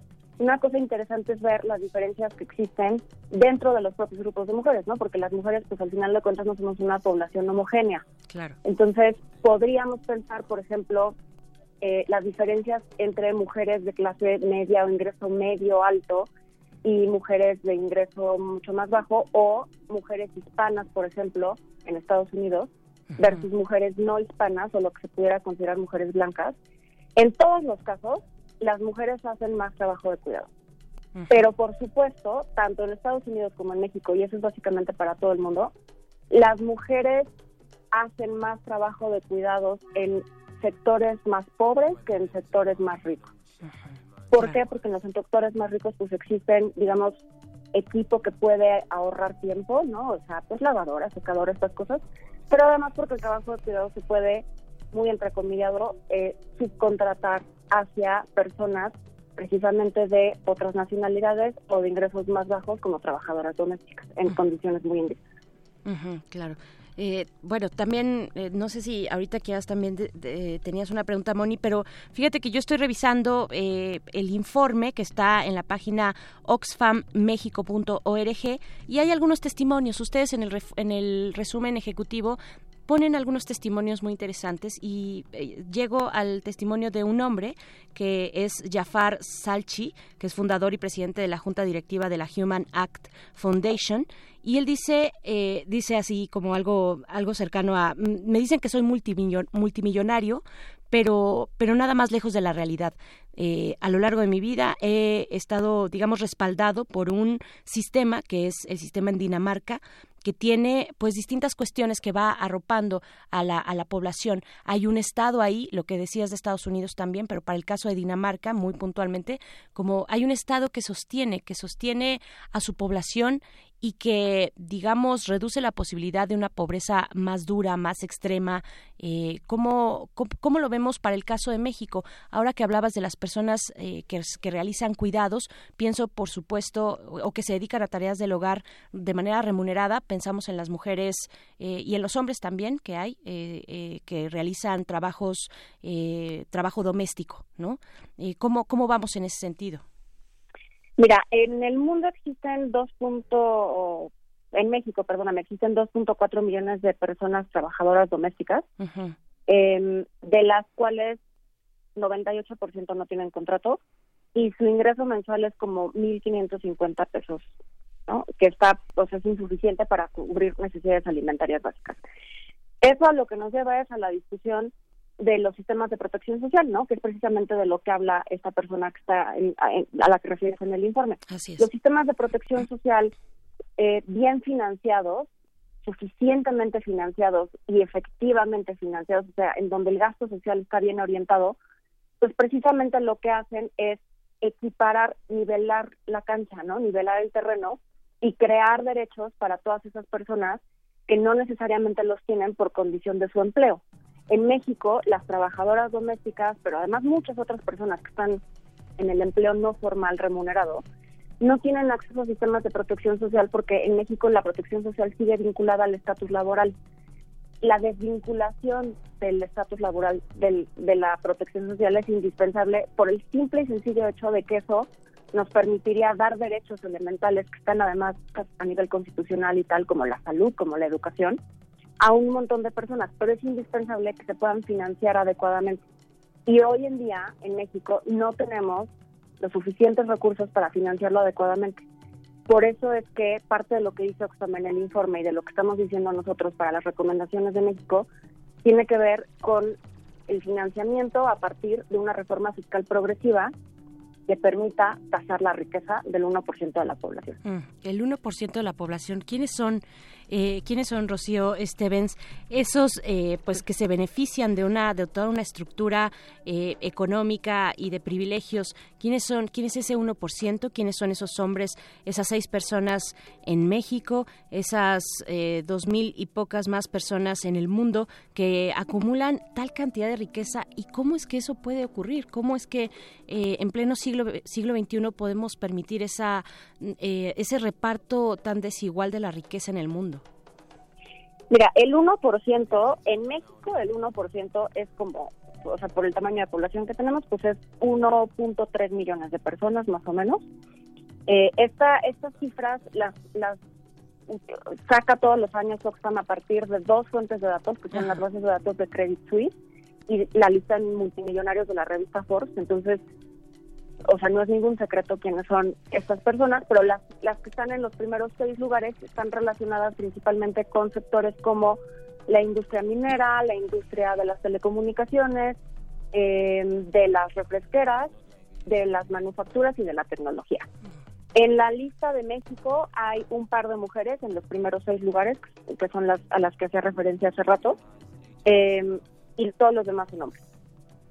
Lo que lo que ven Oxfam y lo que está denunciando Oxfam no es necesariamente la existencia de estas seis personas como tal, ¿no? O sea, lo que estamos diciendo es el sistema es fallido, el sistema está equivocado, porque en vez de que pensemos que tener multimillonarios, o como le ha dicho Oxfam en algunos momentos, mil millonarios, porque tienen miles de millones de dólares, desde que pensemos que eso es un signo de éxito, deberíamos de pensar que eso es un signo de fracaso político, de fracaso económico, precisamente cuando existen estas personas que concentran tan poca, tanta riqueza en tan pocas manos, frente a tantas personas, 65 millones en México, pero millones alrededor del mundo que viven con menos de 5,50 dólares al día. Y el problema de la concentración de la riqueza es que tiene un efecto, tiene un impacto indebido y demasiado grande en las políticas públicas. Y eso es lo que nosotros queremos cambiar. Y también, eh, Rocío, eh, pues es un tema de cultura. Pensemos en políticas públicas en materia laboral, pero también eh, pues estamos hablando de personas ricas que controlan los medios de comunicación y pues también ver cómo las políticas públicas deben orientarse también en este sentido. Sí, absolutamente. Oxfam lo ha, lo ha llamado captura política eh, y es, es este fenómeno en el que el poder económico captura el poder político al grado en el que puede crear reglas del juego a su favor. Y esas reglas del juego, pues típicamente son para favorecer a las grandes fortunas, a las grandes empresas, pero además lo que dice este informe que no solo no solo favorece a estas grandes fortunas y grandes empresas, esa captura política favorece de manera desproporcionada a los hombres, porque los hombres globalmente acumulan más riqueza que las mujeres y crean reglas del juego que se parecen mucho a lo que ellos ven del mundo, no a lo que las mujeres necesitamos que este mundo sea. claro. ¿Cuáles son también, eh, Rocío, las buenas prácticas que pueden destacar ustedes a través de este informe? Bueno, Oxfam Internacional y Oxfam para el caso de México. ¿Cuáles son esas buenas prácticas? ¿Hacia dónde tendríamos que estar eh, volteando la mirada? Porque, bueno, estamos en este informe hablando particularmente de cómo impacta la desigualdad a eh, un grupo poblacional, la otra mitad de la población mundial que somos las mujeres. En el caso específico eh, o con el ángulo específico del, trabajo de cuidados que no es remunerado, ¿no? Eh, y sabemos también en ese sentido que las mujeres, pues actualmente se, se, tejen redes, se realizan pues esfuerzos coordinados, mujeres organizadas que están trabajando también para eliminar, para erradicar, disminuir esta desigualdad estructural, ¿no? Una desigualdad estructural pues de un que nos habla de un sistema que va reproduciendo estas prácticas y que mantiene a ese tipo de población, a las mujeres, eh, a través de una tradición de bueno, ellas son las eh, las que están destinadas casi biológicamente a realizar los trabajos de cuidado, van perpetuando estas desigualdades pues hasta puntos aberrantes como los que se mencionan en este informe. Eh, ¿qué, ¿Qué hay de eso? ¿Qué hay de las buenas prácticas no solamente de gobiernos sino de organizaciones, de las mujeres organizadas? Hay, hay muchísimos casos eh, casos de éxito y buenas prácticas y, y, eso es importante saberlo porque quiere decir que no es imposible. las cosas no tienen que ser así, no es un orden natural. Hay que empezar por cuestionarnos estos roles de género que se nos han asignado en función del reproductor, la reproductora y el productor. Y hay en muchísimos lugares del mundo mujeres que se han organizado para poder cambiar eso. En, en Bolivia, por ejemplo, eh, existe una organización, una plataforma de corresponsabilidad social y pública que justamente lo que ha hecho es defender la adopción de legislación nueva para poder integrar el cuidado desde un enfoque que sea mucho más equitativo. en Sudáfrica, por ejemplo, existe una, una campaña bastante grande de trabajadoras domésticas para poder tener derechos eh, que han sido negados por años. Tenemos precisamente ¿no? en México el caso de las trabajadoras domésticas que después de tantos años han conseguido un avance tremendo con el con la ratificación del convenio 189 apenas en diciembre del año pasado. Y en términos de políticas públicas para la región, el caso de Uruguay es a donde tenemos que voltear a ver. Uruguay ha creado un sistema innovador, un sistema integral de cuidados, eh, en donde se consagra tanto el derecho a cuidar y recibir cuidados como los derechos de las, de las personas que cuidan. Eh, un sistema integral de cuidados requiere, y, así es como lo ha hecho Uruguay, la, concentración y concertación de, un, de una red de ministerios enormes, económico, este, de salud, de educación, transporte, una, una red enorme y ha conseguido establecer un sistema lo suficientemente sólido para poder proveer cuidados a toda la población que lo necesita, pero no en detrimento ni de las mujeres ni de sus derechos. Rocío, ¿en dónde podemos consultar este informe completo de Oxfam para mayores informes? Por favor, revísenlo en la página de Oxfam México, www.oxfammexico.org. Sigan nuestras redes sociales también, por favor. Estamos eh, ahí en Twitter y en Facebook, arroba Oxfam México, y pueden entrar a por ahí a una calculadora de cuidados. Pueden hacer este el jueguito, les tomará unos minutitos nada más, pero les va a decir cuál es el trabajo de cuidados que ustedes hacen, cuánto vale y qué se podría hacer con eso. Mm, buenísima esa esa calculadora de cuidados. Pues ahí está, consulten las redes, el sitio también de Oxfam México. Hay un resumen ejecutivo. Eh, la verdad es que está ahí como muy esquemático, muy simple, muy gráfico también este resumen para que podamos pues adentrarnos. De pronto pues hay tantas cifras, es un tema muy complejo, pero ahí está este resumen ejecutivo para echarle una buena mirada. Eh, pues Rocío Stevens, directora de movilización pública de Oxfam México, te agradecemos mucho esta conversación, poner este, pues esto que apenas es eh, una mínimo, un mínimo acercamiento al tema de la desigualdad en nuestro país y la desigualdad global. Muchas gracias, Rocío. Gracias a ustedes. Buenas noches. Hasta pronto. Hasta pronto, Rocío. Y Bere nos habla Francisco Nieto Rodríguez de la alcaldía de Tlalpan y nos comenta que la desigualdad existe en todos los ámbitos del ser humano y esto se debe a que nos olvidamos de la conciencia de clase nos hace referencia a elementos de la Guardia Presidencial o a los guardias que vigilaban a los judíos en los campos de concentración que también eran judíos.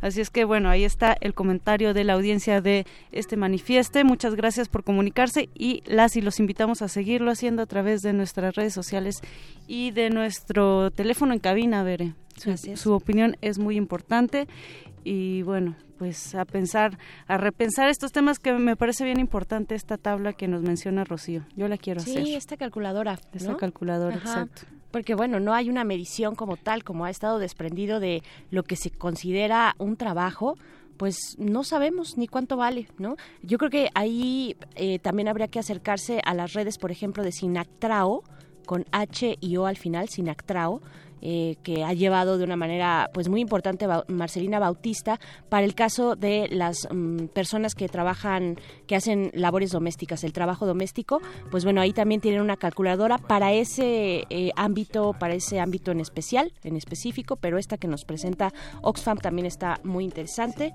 Y pues bueno, lo que vamos a hacer en este momento, además de invitarles de nuevo a que se manifiesten en nuestras redes sociales, por ahí está Pablo Extinto, siempre, siempre fiel Pablo Extinto. como México, ¿se acuerdan? Uy, no, qué horror. pues bueno, vamos eh, a, Saludos a, Juan Pablo. Sí, saludos. Ay, no, espera. Digo a Pablo, a Pablo extinto, a Pablo extinto. a Juan Pablo? No, a, Pablo extinto. Esto es Manifieste, son las 9 con 36 minutos. Vamos con música, Moni. Vamos a escuchar algo de, de Patti Smith, esta uh. canción súper icónica, People Have the Power, y volvemos después de esto. yo gasto más en la comida porque tengo que hacer, no mucha, pero sí bastante para que mi hija se lleve de comer, para que no gaste ya este, en otros lados más caro.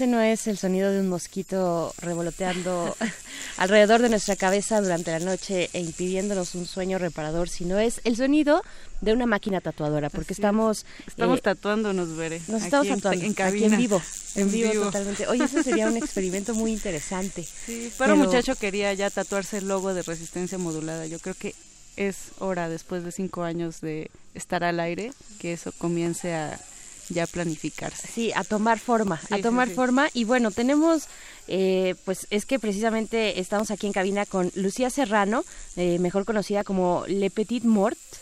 Ella es licenciada en artes plásticas, es tatuadora y es ilustradora. Eh, y pues bueno, te damos la bienvenida. ¿Cómo estás, Lucía? Hola, muchísimas gracias. Muchas gracias primero por la invitación. Estoy muy bien. Ha sido un día muy agotador, pero creo que finalizarlo de esta manera y en compañía de ustedes es muy agradable. Ay, no, muchas gracias. Sí, muchas no, gracias. no, bienvenida a Radio UNAM y a Resistencia Modulada. Platícanos un poco de... Primero, Bere, platícanos un poco, este, pues, qué significa ser tatuadora y cómo decidiste eh, iniciar, cómo decidiste pasar del diseño en papel a pasar a el diseño en la piel. El lienzo de la Sí. piel. Pues todo comenzó hace aproximadamente unos tres años, tres años y medio que llevo trabajando oficialmente como tatuadora y fue que conforme empecé a hacer ilustraciones y me empezaron a buscar y a pagar por, por esto, que no pensé que realmente se iba a ser mi trabajo y que de esto iba a vivir, eh, empezaron a quejarse de que los tatuadores no les hacían tal cual las líneas que yo les hacía en un papel, ¿no? Entonces me dijeron, ¿por qué no, no te interesaría mejor tatuar? Pero pues para mí era como así de, ah, pues estaría cool, ¿no? Es- Está de moda. Todavía no, no, no hay como tantos tatuadores, entre comillas.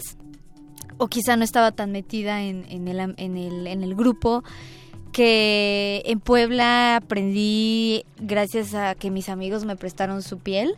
Estuve trabajando en dos estudios Sí, allá. sí, buenos amigos, saludos. Salu- saludos a esos amigos Ajá. que les arruiné la piel un par de veces, pero curiosamente nunca quisieron que les arreglara los tatuajes porque para ellos era importante este proceso, ¿no? Y lo cual siempre voy a estar muy agradecida con toda esa gente, que fue mucha la que se prestó y me dijo, yo quiero que me tatúes, me gustan tus diseños, yo sé que aún no dominas el tatuaje, pero pues es parte de, ¿no? Y fue un gesto muy, muy bonito porque gracias a todas esas personas que lograron tener un poco de confianza sabiendo que la podía regar, eh, pues estoy justo ahora aquí y obviamente con cierta disciplina, ¿no? Yo, yo desde que aprendí a tatuar no lo he dejado más de una semana porque siento que se me olvida, siento que pierdo muchísima, muchísima experiencia si dejo de tatuar una semana, entonces pues comenzó así, comenzó con porque la gente me lo, me lo pidió y ahí descubrí que realmente sí era algo que me gustaba, me apasionaba y, y era un trabajo ideal para mí. ¿Hay suficientes mujeres en el mundo de- del tatuaje? Porque de pronto uno se, se, se, pues ya sabes, el, el cliché o así, la figura del tatuador musculoso o, o, o medio panzón también, ¿no? Todo- Con todo ya- barbón. barbón, rudo, ¿no? Este, con un montón también de tatuajes, en fin, este, una rudeza implícita en el, tatu- en el tatuador, en, el- en- en la figura del tatuador. Eh, ¿Hay suficientes mujeres? ¿Cómo ha sido eso para ti? Mira, yo estando en el círculo muy poco tiempo, no hay suficientes. Creo que debería de haber más, pero están saliendo muy cañón y eso es muy padre porque conozco mujeres talentosísimas, tatuadoras, amigas, que admiro muchísimo y que en poco tiempo han logrado un trabajo y tienen una calidad muy admirable. Siento que faltan más porque pues obviamente sí, sí es sí es muy eh, notable la diferencia de 10 tatuadores, a lo mejor, como por hacer un cálculo, hay dos, tres tatuadoras.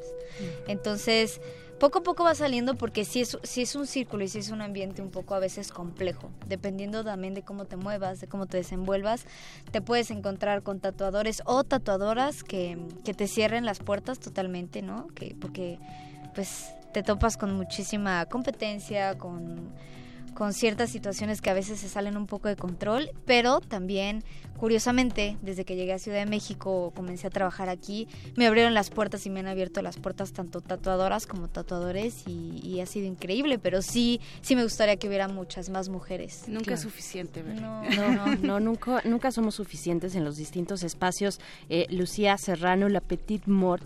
Eh, y, y bueno, tú tienes eh, una, una visión interesante del tatuaje también.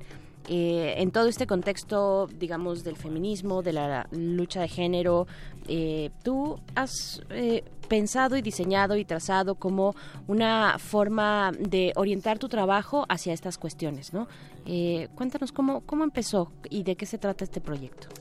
El proyecto Se Desconocen, eh, que es uno de los proyectos más importantes que precisamente hablan de, de este tema tan controversial, tan fuerte y que va creciendo, ¿no? que es eh, los feminicidios. Eh, Se Desconocen es un proyecto que nació a partir de mi proyecto de tesis y a partir de una preocupación que de los feminicidios, del incremento en el estado de Puebla, que es donde yo nací, donde yo crecí. Y bueno, a través de una investigación donde yo quería anclar el tatuaje, que es a lo que yo me dedico, con una problemática social, eh, descubrí que en la trata de blancas eh, en diferentes partes del mundo, no solamente en México, a las mujeres las tatúan con códigos de barras o con algún otro eh, símbolo para, para marcarlas como propiedad de alguien, como el costo de alguien, como de dónde viene, ¿no? Es como una manera de identificarlas. Y bueno, es una manera de, de- de ver cómo a la mujer de alguna manera se le trata como algún producto, algo desechable. Y entonces al impactarme, al ver este tipo de situación, dije, ok, el tatuaje aquí está siendo muy delictivo, ¿no? O sea, el tatuaje en, en un medio delictivo, ¿por qué no hacer el tatuaje y darle un giro, ¿no? Y hacer vis- visibil- visible una problemática y, una, y hacerlo como una protesta, una protesta personal, una protesta muy íntima, porque ya estamos hablando de tatuarte algo, y de ahí nace el código QR que está anclado con una colaboración con Odecir, que es un colectivo en el estado de Puebla, eh, que se dedica precisamente a hacer este conteo, este conteo de, de feminicidios que incrementan día con día. Es de las páginas que encontré más actualizadas, no es del gobierno, obviamente, porque pues no, o sea, los números no son realmente los, los reales y aún así es muy difícil. Pero esta página contiene toda esa información, es un mapeo con unas cruces y tú le picas una cruz y te viene el nombre de la chica, su edad, cómo ocurrió el feminicidio, dónde la encontraron y ta ta ta ta ta, ¿no? Entonces, yo tatúo esos códigos y lanzo una convocatoria para que la gente se tatúe ocho códigos en el estado de Puebla, pero curiosamente se los tatuaron también aquí en la Ciudad de México.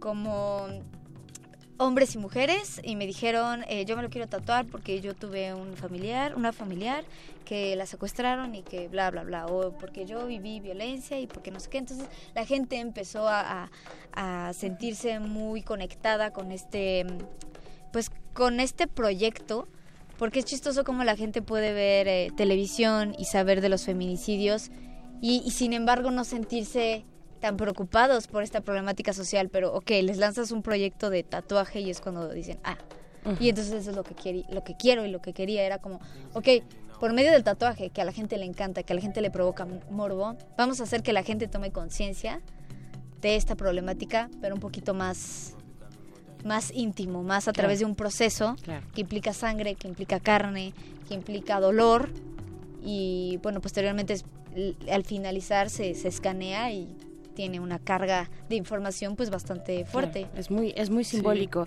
Eh, Lucía, te vamos a pedir que te pongas me pegue- directo, que directo me pegue un poquito más al micrófono. Es, es una forma extraña de, de platicar porque de pronto no nos vemos directamente, pero hay que hablarle directo al micro para que te podamos escuchar muy bien. Y que de repente, este, retomando el tema, a ver, Lucía, pues es, se mediatiza tanto, ¿no? Lo- el feminicidio se comienza a circular en, en, en todos los medios escritos, digitales, que pierde esta carga simbólica que tú, que tú mencionas, Lucía, de denuncia, ¿no? O sea, me parece bien fuerte como eh, pues estas líneas que tú que tú nos estás diciendo de que involucra sangre, involucra piel, involucra llevar un signo, eh, se está justamente resignificando, ¿no? Para crear otro, otro tipo de discurso y de denuncia a través de este arte que es el tatuaje. involucra también tiempo, o sea, es decir, un tatuaje cicatriza, un tatuaje con el tiempo se llega a borrar, ¿no? O, con mucho, mucho tiempo. Y ahí también es otro significado de cómo, cómo se nos va olvidando esta situación, cómo se nos va olvidando a pesar de que tenemos en la piel, ¿no? Eh, cuántas mujeres han asesinado y, y, el número que sigue aumentando y que no va a parar. Entonces también, ¿no? Pasa el tiempo, el tatuaje ahí está, lo escanen o no, ¿sabes? Entonces... Un, feminicidio es algo que nunca va a cicatrizar, a diferencia de un tatuaje. Y menos 10 al día, que es en la cifra en la que nos encontramos ahorita. Y estás hablando, bueno, cuando con este proyecto se desconocen, que finalmente es el tatuaje de un código QR que cuando tú lo escaneas te lleva a un sitio, este sitio de o decir de esta organización, ajá, y, y ahí te muestra específicamente ahorita el, el, este, el, el mapa de Puebla qué decir de lo que ocurre a nivel nacional, porque bueno, claro que Puebla es importante cuando hablamos de feminicidios. La el, el, año pasado se lanzó esta alerta en 50 municipios. Y Puebla era de los de, los primeritos. Está en el top, en esta terrible lista de los estados con más feminicidios. Eh, ¿Qué hay de, del resto de la República? Hacia dónde estás proyectando pues esta esta cuestión este este proyecto se desconocen porque también para ti debe ser muy desgastante. O sea las mujeres que de alguna manera se involucran eh, en cuestiones de esta lucha de género tienen eh, o sea tiene consecuencias consecuencias incluso en la, en, la, salud no sé eh, cuestiones de ansiedad cuando estás tan cercana a temas de historias desgarradoras como son los feminicidios o la violencia de género no hacia dónde va este proyecto este proyecto sí está pensado para trabajarlo nacional y, e incluso hacer un código para cada estado. Estado alerta o no alerta, no importa. Eh, es un proyecto que ahora está un eh, tiene un, de uno a dos meses de reposo. Los últimos ocho códigos que se realizaron tiene un mes, un mes que se concluyó y de ahí es como empieza a evolucionar.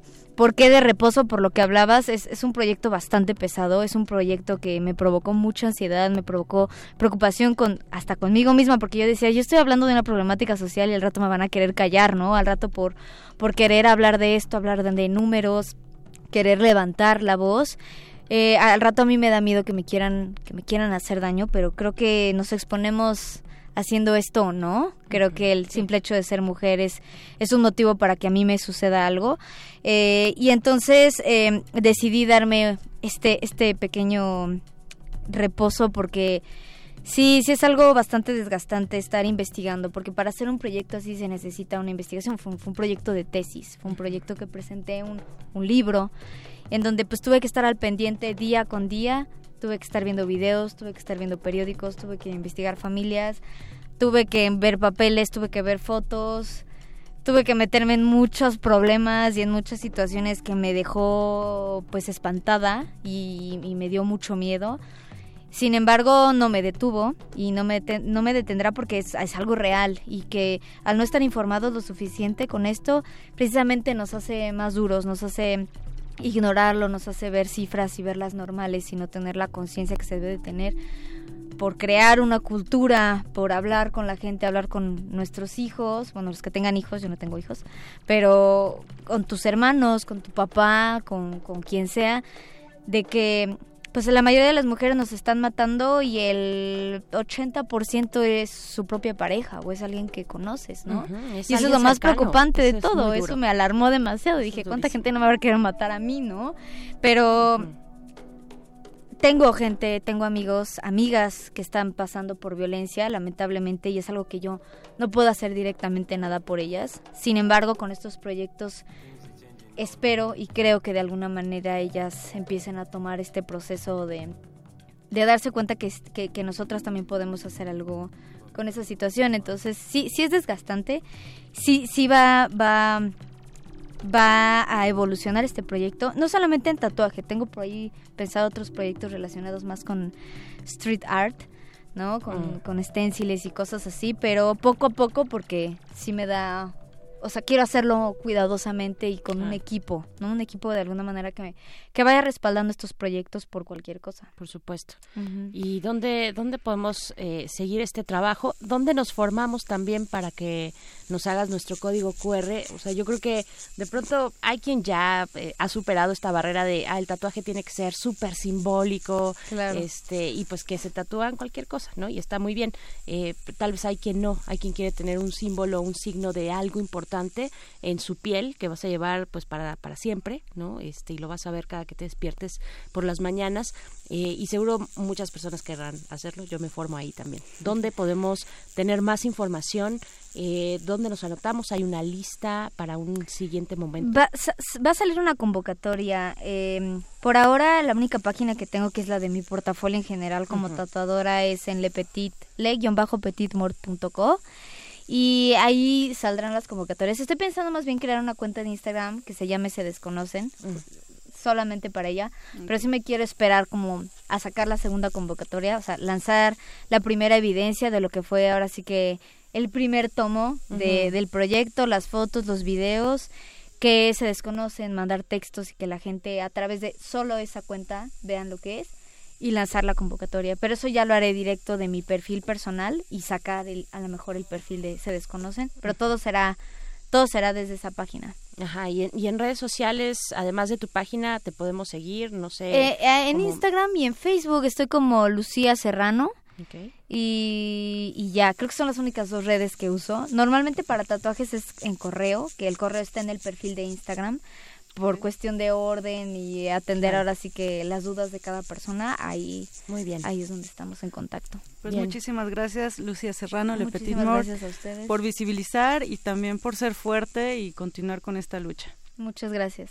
Muchas Pues- gracias a ti. Pues vamos a lo siguiente que es Encuadra. El Encuadra de Encuadra. esta noche. Así es. Manifiesta.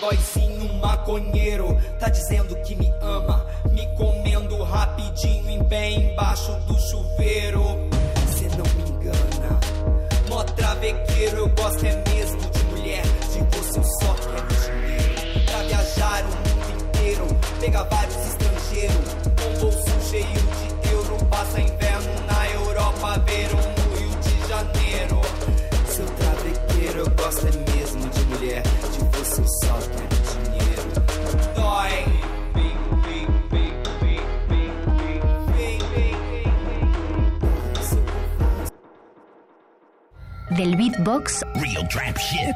a la brillo box. Recomendaciones culturales dentro y fuera del museo. Encuadra.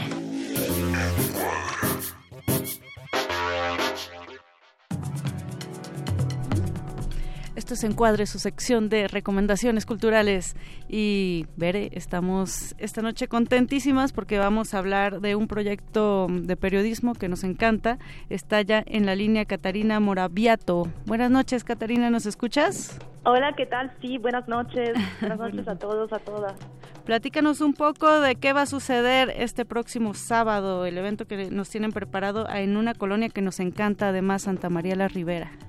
Sí, claro que sí. Bueno, este sábado vamos a tener una gran rifa y fiesta a partir de las 12 de la tarde hasta las 10 de la noche.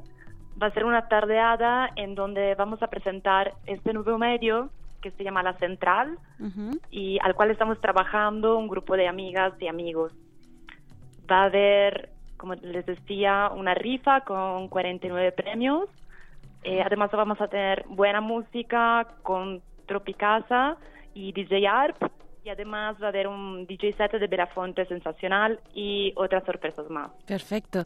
Eh, Catarina, cuéntanos de qué va este proyecto de la Central. Este proyecto, eh, el evento se llama Periodismo que rifa para presentar la Central de eh, allá en Santa María la Ribera. Cuéntanos de qué va. Exacto, es, mm, se llama Periodismo que rifa y también lo presentamos un poquito en el flyer como un medio local para desafiar a la metrópoli. El proyecto nace em, de la idea y también las ganas que em, tenemos entre varios amigos, amigas, para buscar una forma diferente de eh, hacer comunicación. Nace, sobre todo estalla, digamos, en el momento en que dos de, de las personas que hacen parte del grupo son despedidas y eso sucede después de un año en que hubo muchísimos despidos de periodistas. Y nace también mm, de vecinos que vivimos sobre todo en el centro histórico y que hemos estado trabajando desde cerca varios de los problemas que se viven en el centro, como la cuestión de los desalojos, sobre todo el aumento de los Airbnb y el hecho que estamos viendo como el territorio cambia de una manera muy rápida, con dinámicas voraces que de pronto no dejan mucho espacio para poder reunirse en colectivo y para poder vivir el espacio público de una manera pues libre y, y entonces de ahí que decidimos como juntarnos para tratar de hacer algo distinto, para poder también contar esas dinámicas de una manera más profunda, de manera más lenta y, y que no esté atada a las dinámicas de, de los medios masivos. Pues suena, suena muy interesante, Catarina. Eh, pues ahí está la invitación. Yo creo que deberíamos platicar contigo, con parte del equipo más adelante sobre ya así como que ubicarnos bien hacia qué se, cuáles son los objetivos de este, de esta nueva, eh, pues este nuevo medio, la central. Pero por el momento les invitamos a quienes nos escuchan este sábado a partir de las 12 del día y hasta las 10 de la noche allá en Santa María la Ribera. ¿Cuál es la dirección? La dirección no la podemos compartir, Ah, pero les invitamos a escribirnos en nuestra página de Sí. Facebook, que es la central, a buscarnos. um, y también desde ahí, a través de mensaje directo, vamos a compartir la, la dirección. Perfecto. Podemos decir que es un lugar hermoso y desconocido, pero para saber más les invitamos a, a buscarnos en nuestras redes y de allá vamos a pasar toda la información. Qué emocionante. Catarina Moraviato, muchas gracias eh, y ahí nos vemos el sábado. Claro que sí, ahí nos vemos, les esperamos. Gracias por el espacio. Hasta pronto. Gracias. Pues ya Hasta salió pronto, plan. Bere para el sábado y pues nos vamos despidiendo para irnos alistando para este fin de semana. ¿te Así parece? es, así es. Esto fue Manifiesto de Resistencia Modulada. Nos escuchamos el próximo miércoles. Gracias, Berenice Camacho. Gracias, gracias Moni Sorrosa, Oscar Sánchez El Voice, Eh. eh, gracias a toda la, la producción, también a don Agustín Don Mulia, Agus, ahí don está Agus. presente. Nos despedimos, quédense en Resistencia Modulada de Radio UNAM. Manifiesto. Incomodando al machista de izquierda. En la colectividad, la distancia entre los cuerpos es ilusoria. Pero en esa distancia está nuestro manifiesto.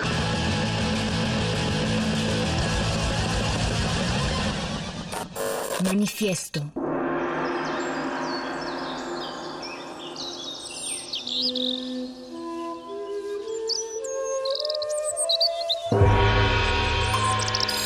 El cuadrante es una parcela fértil. Para todo tipo de sonidos. La cosecha depende del músico. Y el músico depende de la escucha que fertiliza el campo. El ciclo del sonido. Cultivo de Hercios. Composta radiofónica para la nueva música. Lunes y jueves, 21 horas. Por resistencia modulada. 96.1 FM, Radio 1. Experiencia sonora. Todos resistimos. Ha la rebeldía indomable de miles. No nos va a detener. No va a haber paso atrás.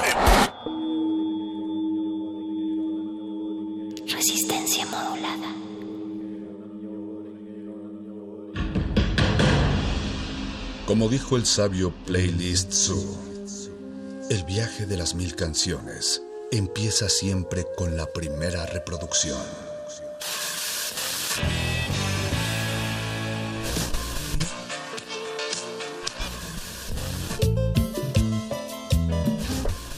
A continuación, un maestro te abrirá la puerta de su lista de reproducción. El resto va por tu cuenta. Play listo.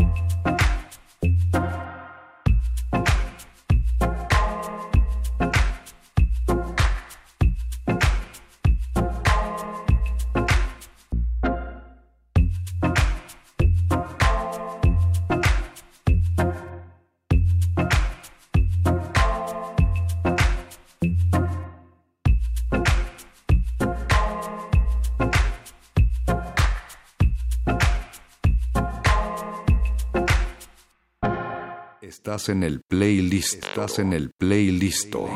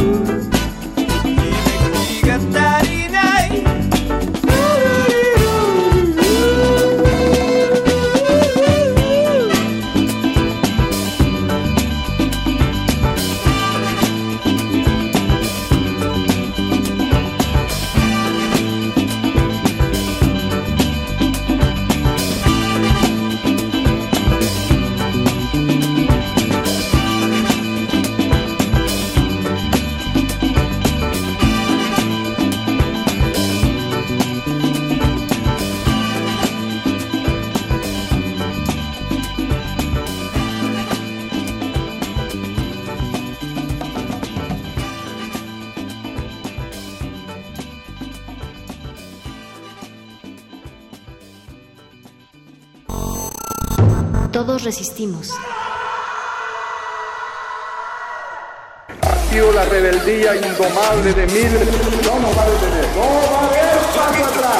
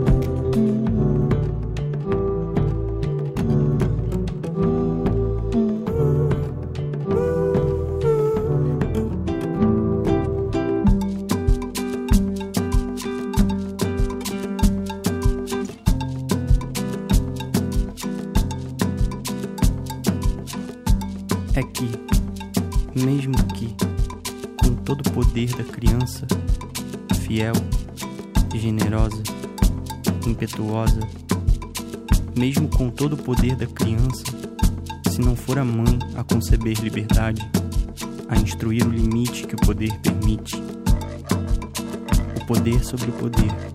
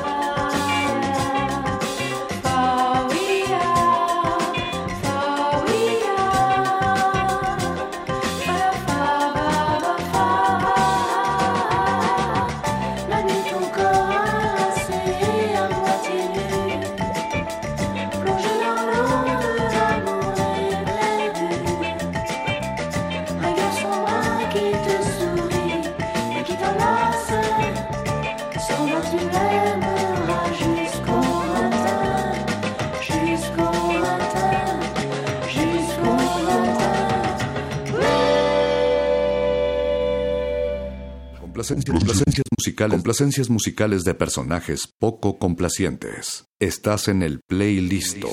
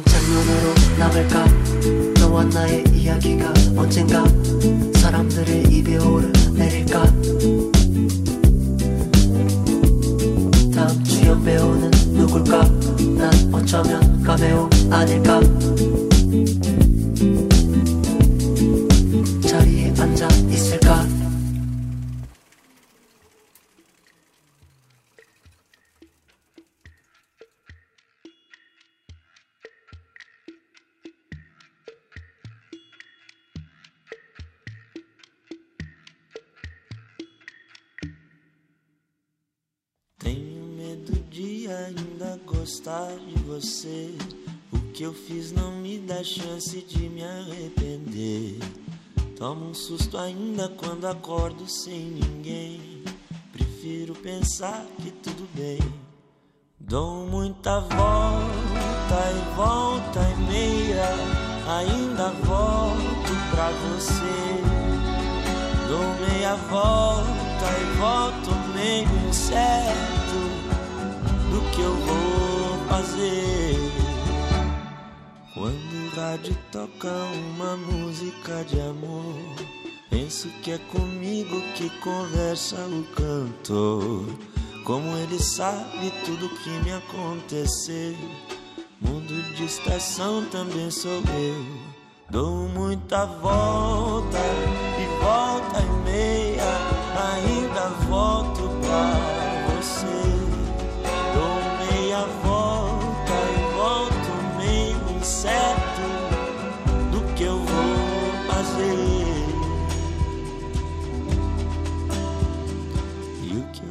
fazer? Tenho que pensar sozinho. Não vão me ajudar, eu vou decidir sozinho. 夜明け前静まり返った部屋に一人また今日もいる鏡の中の知らない男空のグラス耳鳴り麻痺 どこまでも追いかけてくる昔の自分 Cuando el radio toca una canción de amor, pienso que es conmigo que conversa el cantor. ¿Cómo es que sabe todo lo que me pasó? Cambio en la estación también soy yo. Dou muita volta e volta e meia, ainda volto pra você. Dou meia volta incerto do que eu vou fazer.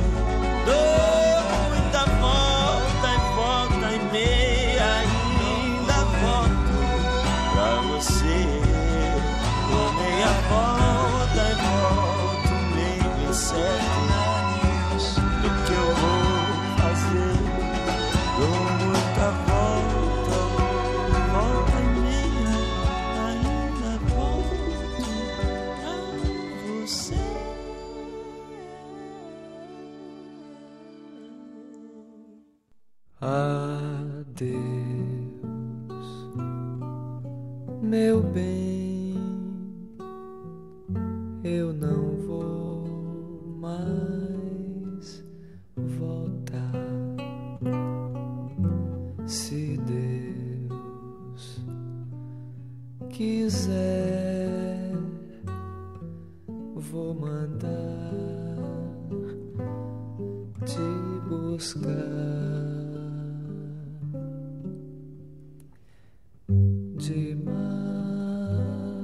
Madrugada, quando o sol cai dentro d'água, vou mandar te buscar.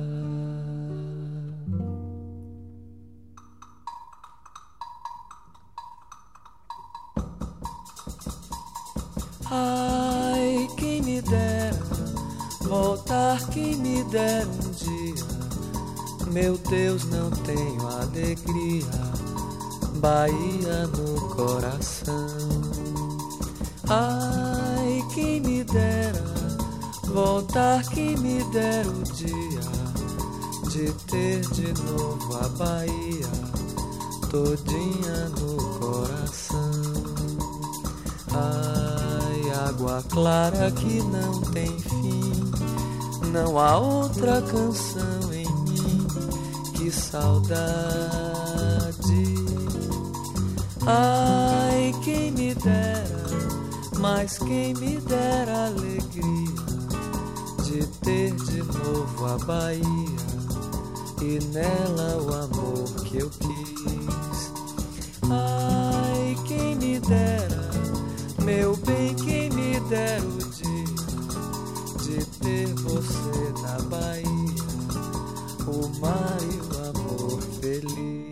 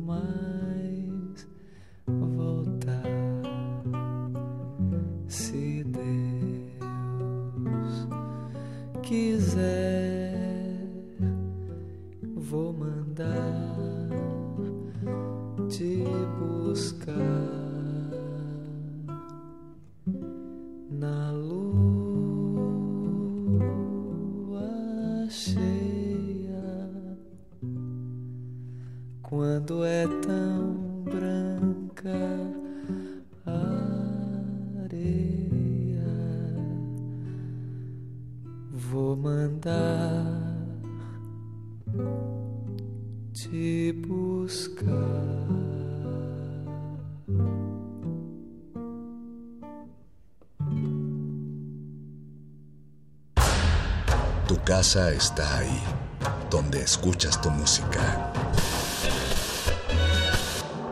Vuelve a ella. Play listo.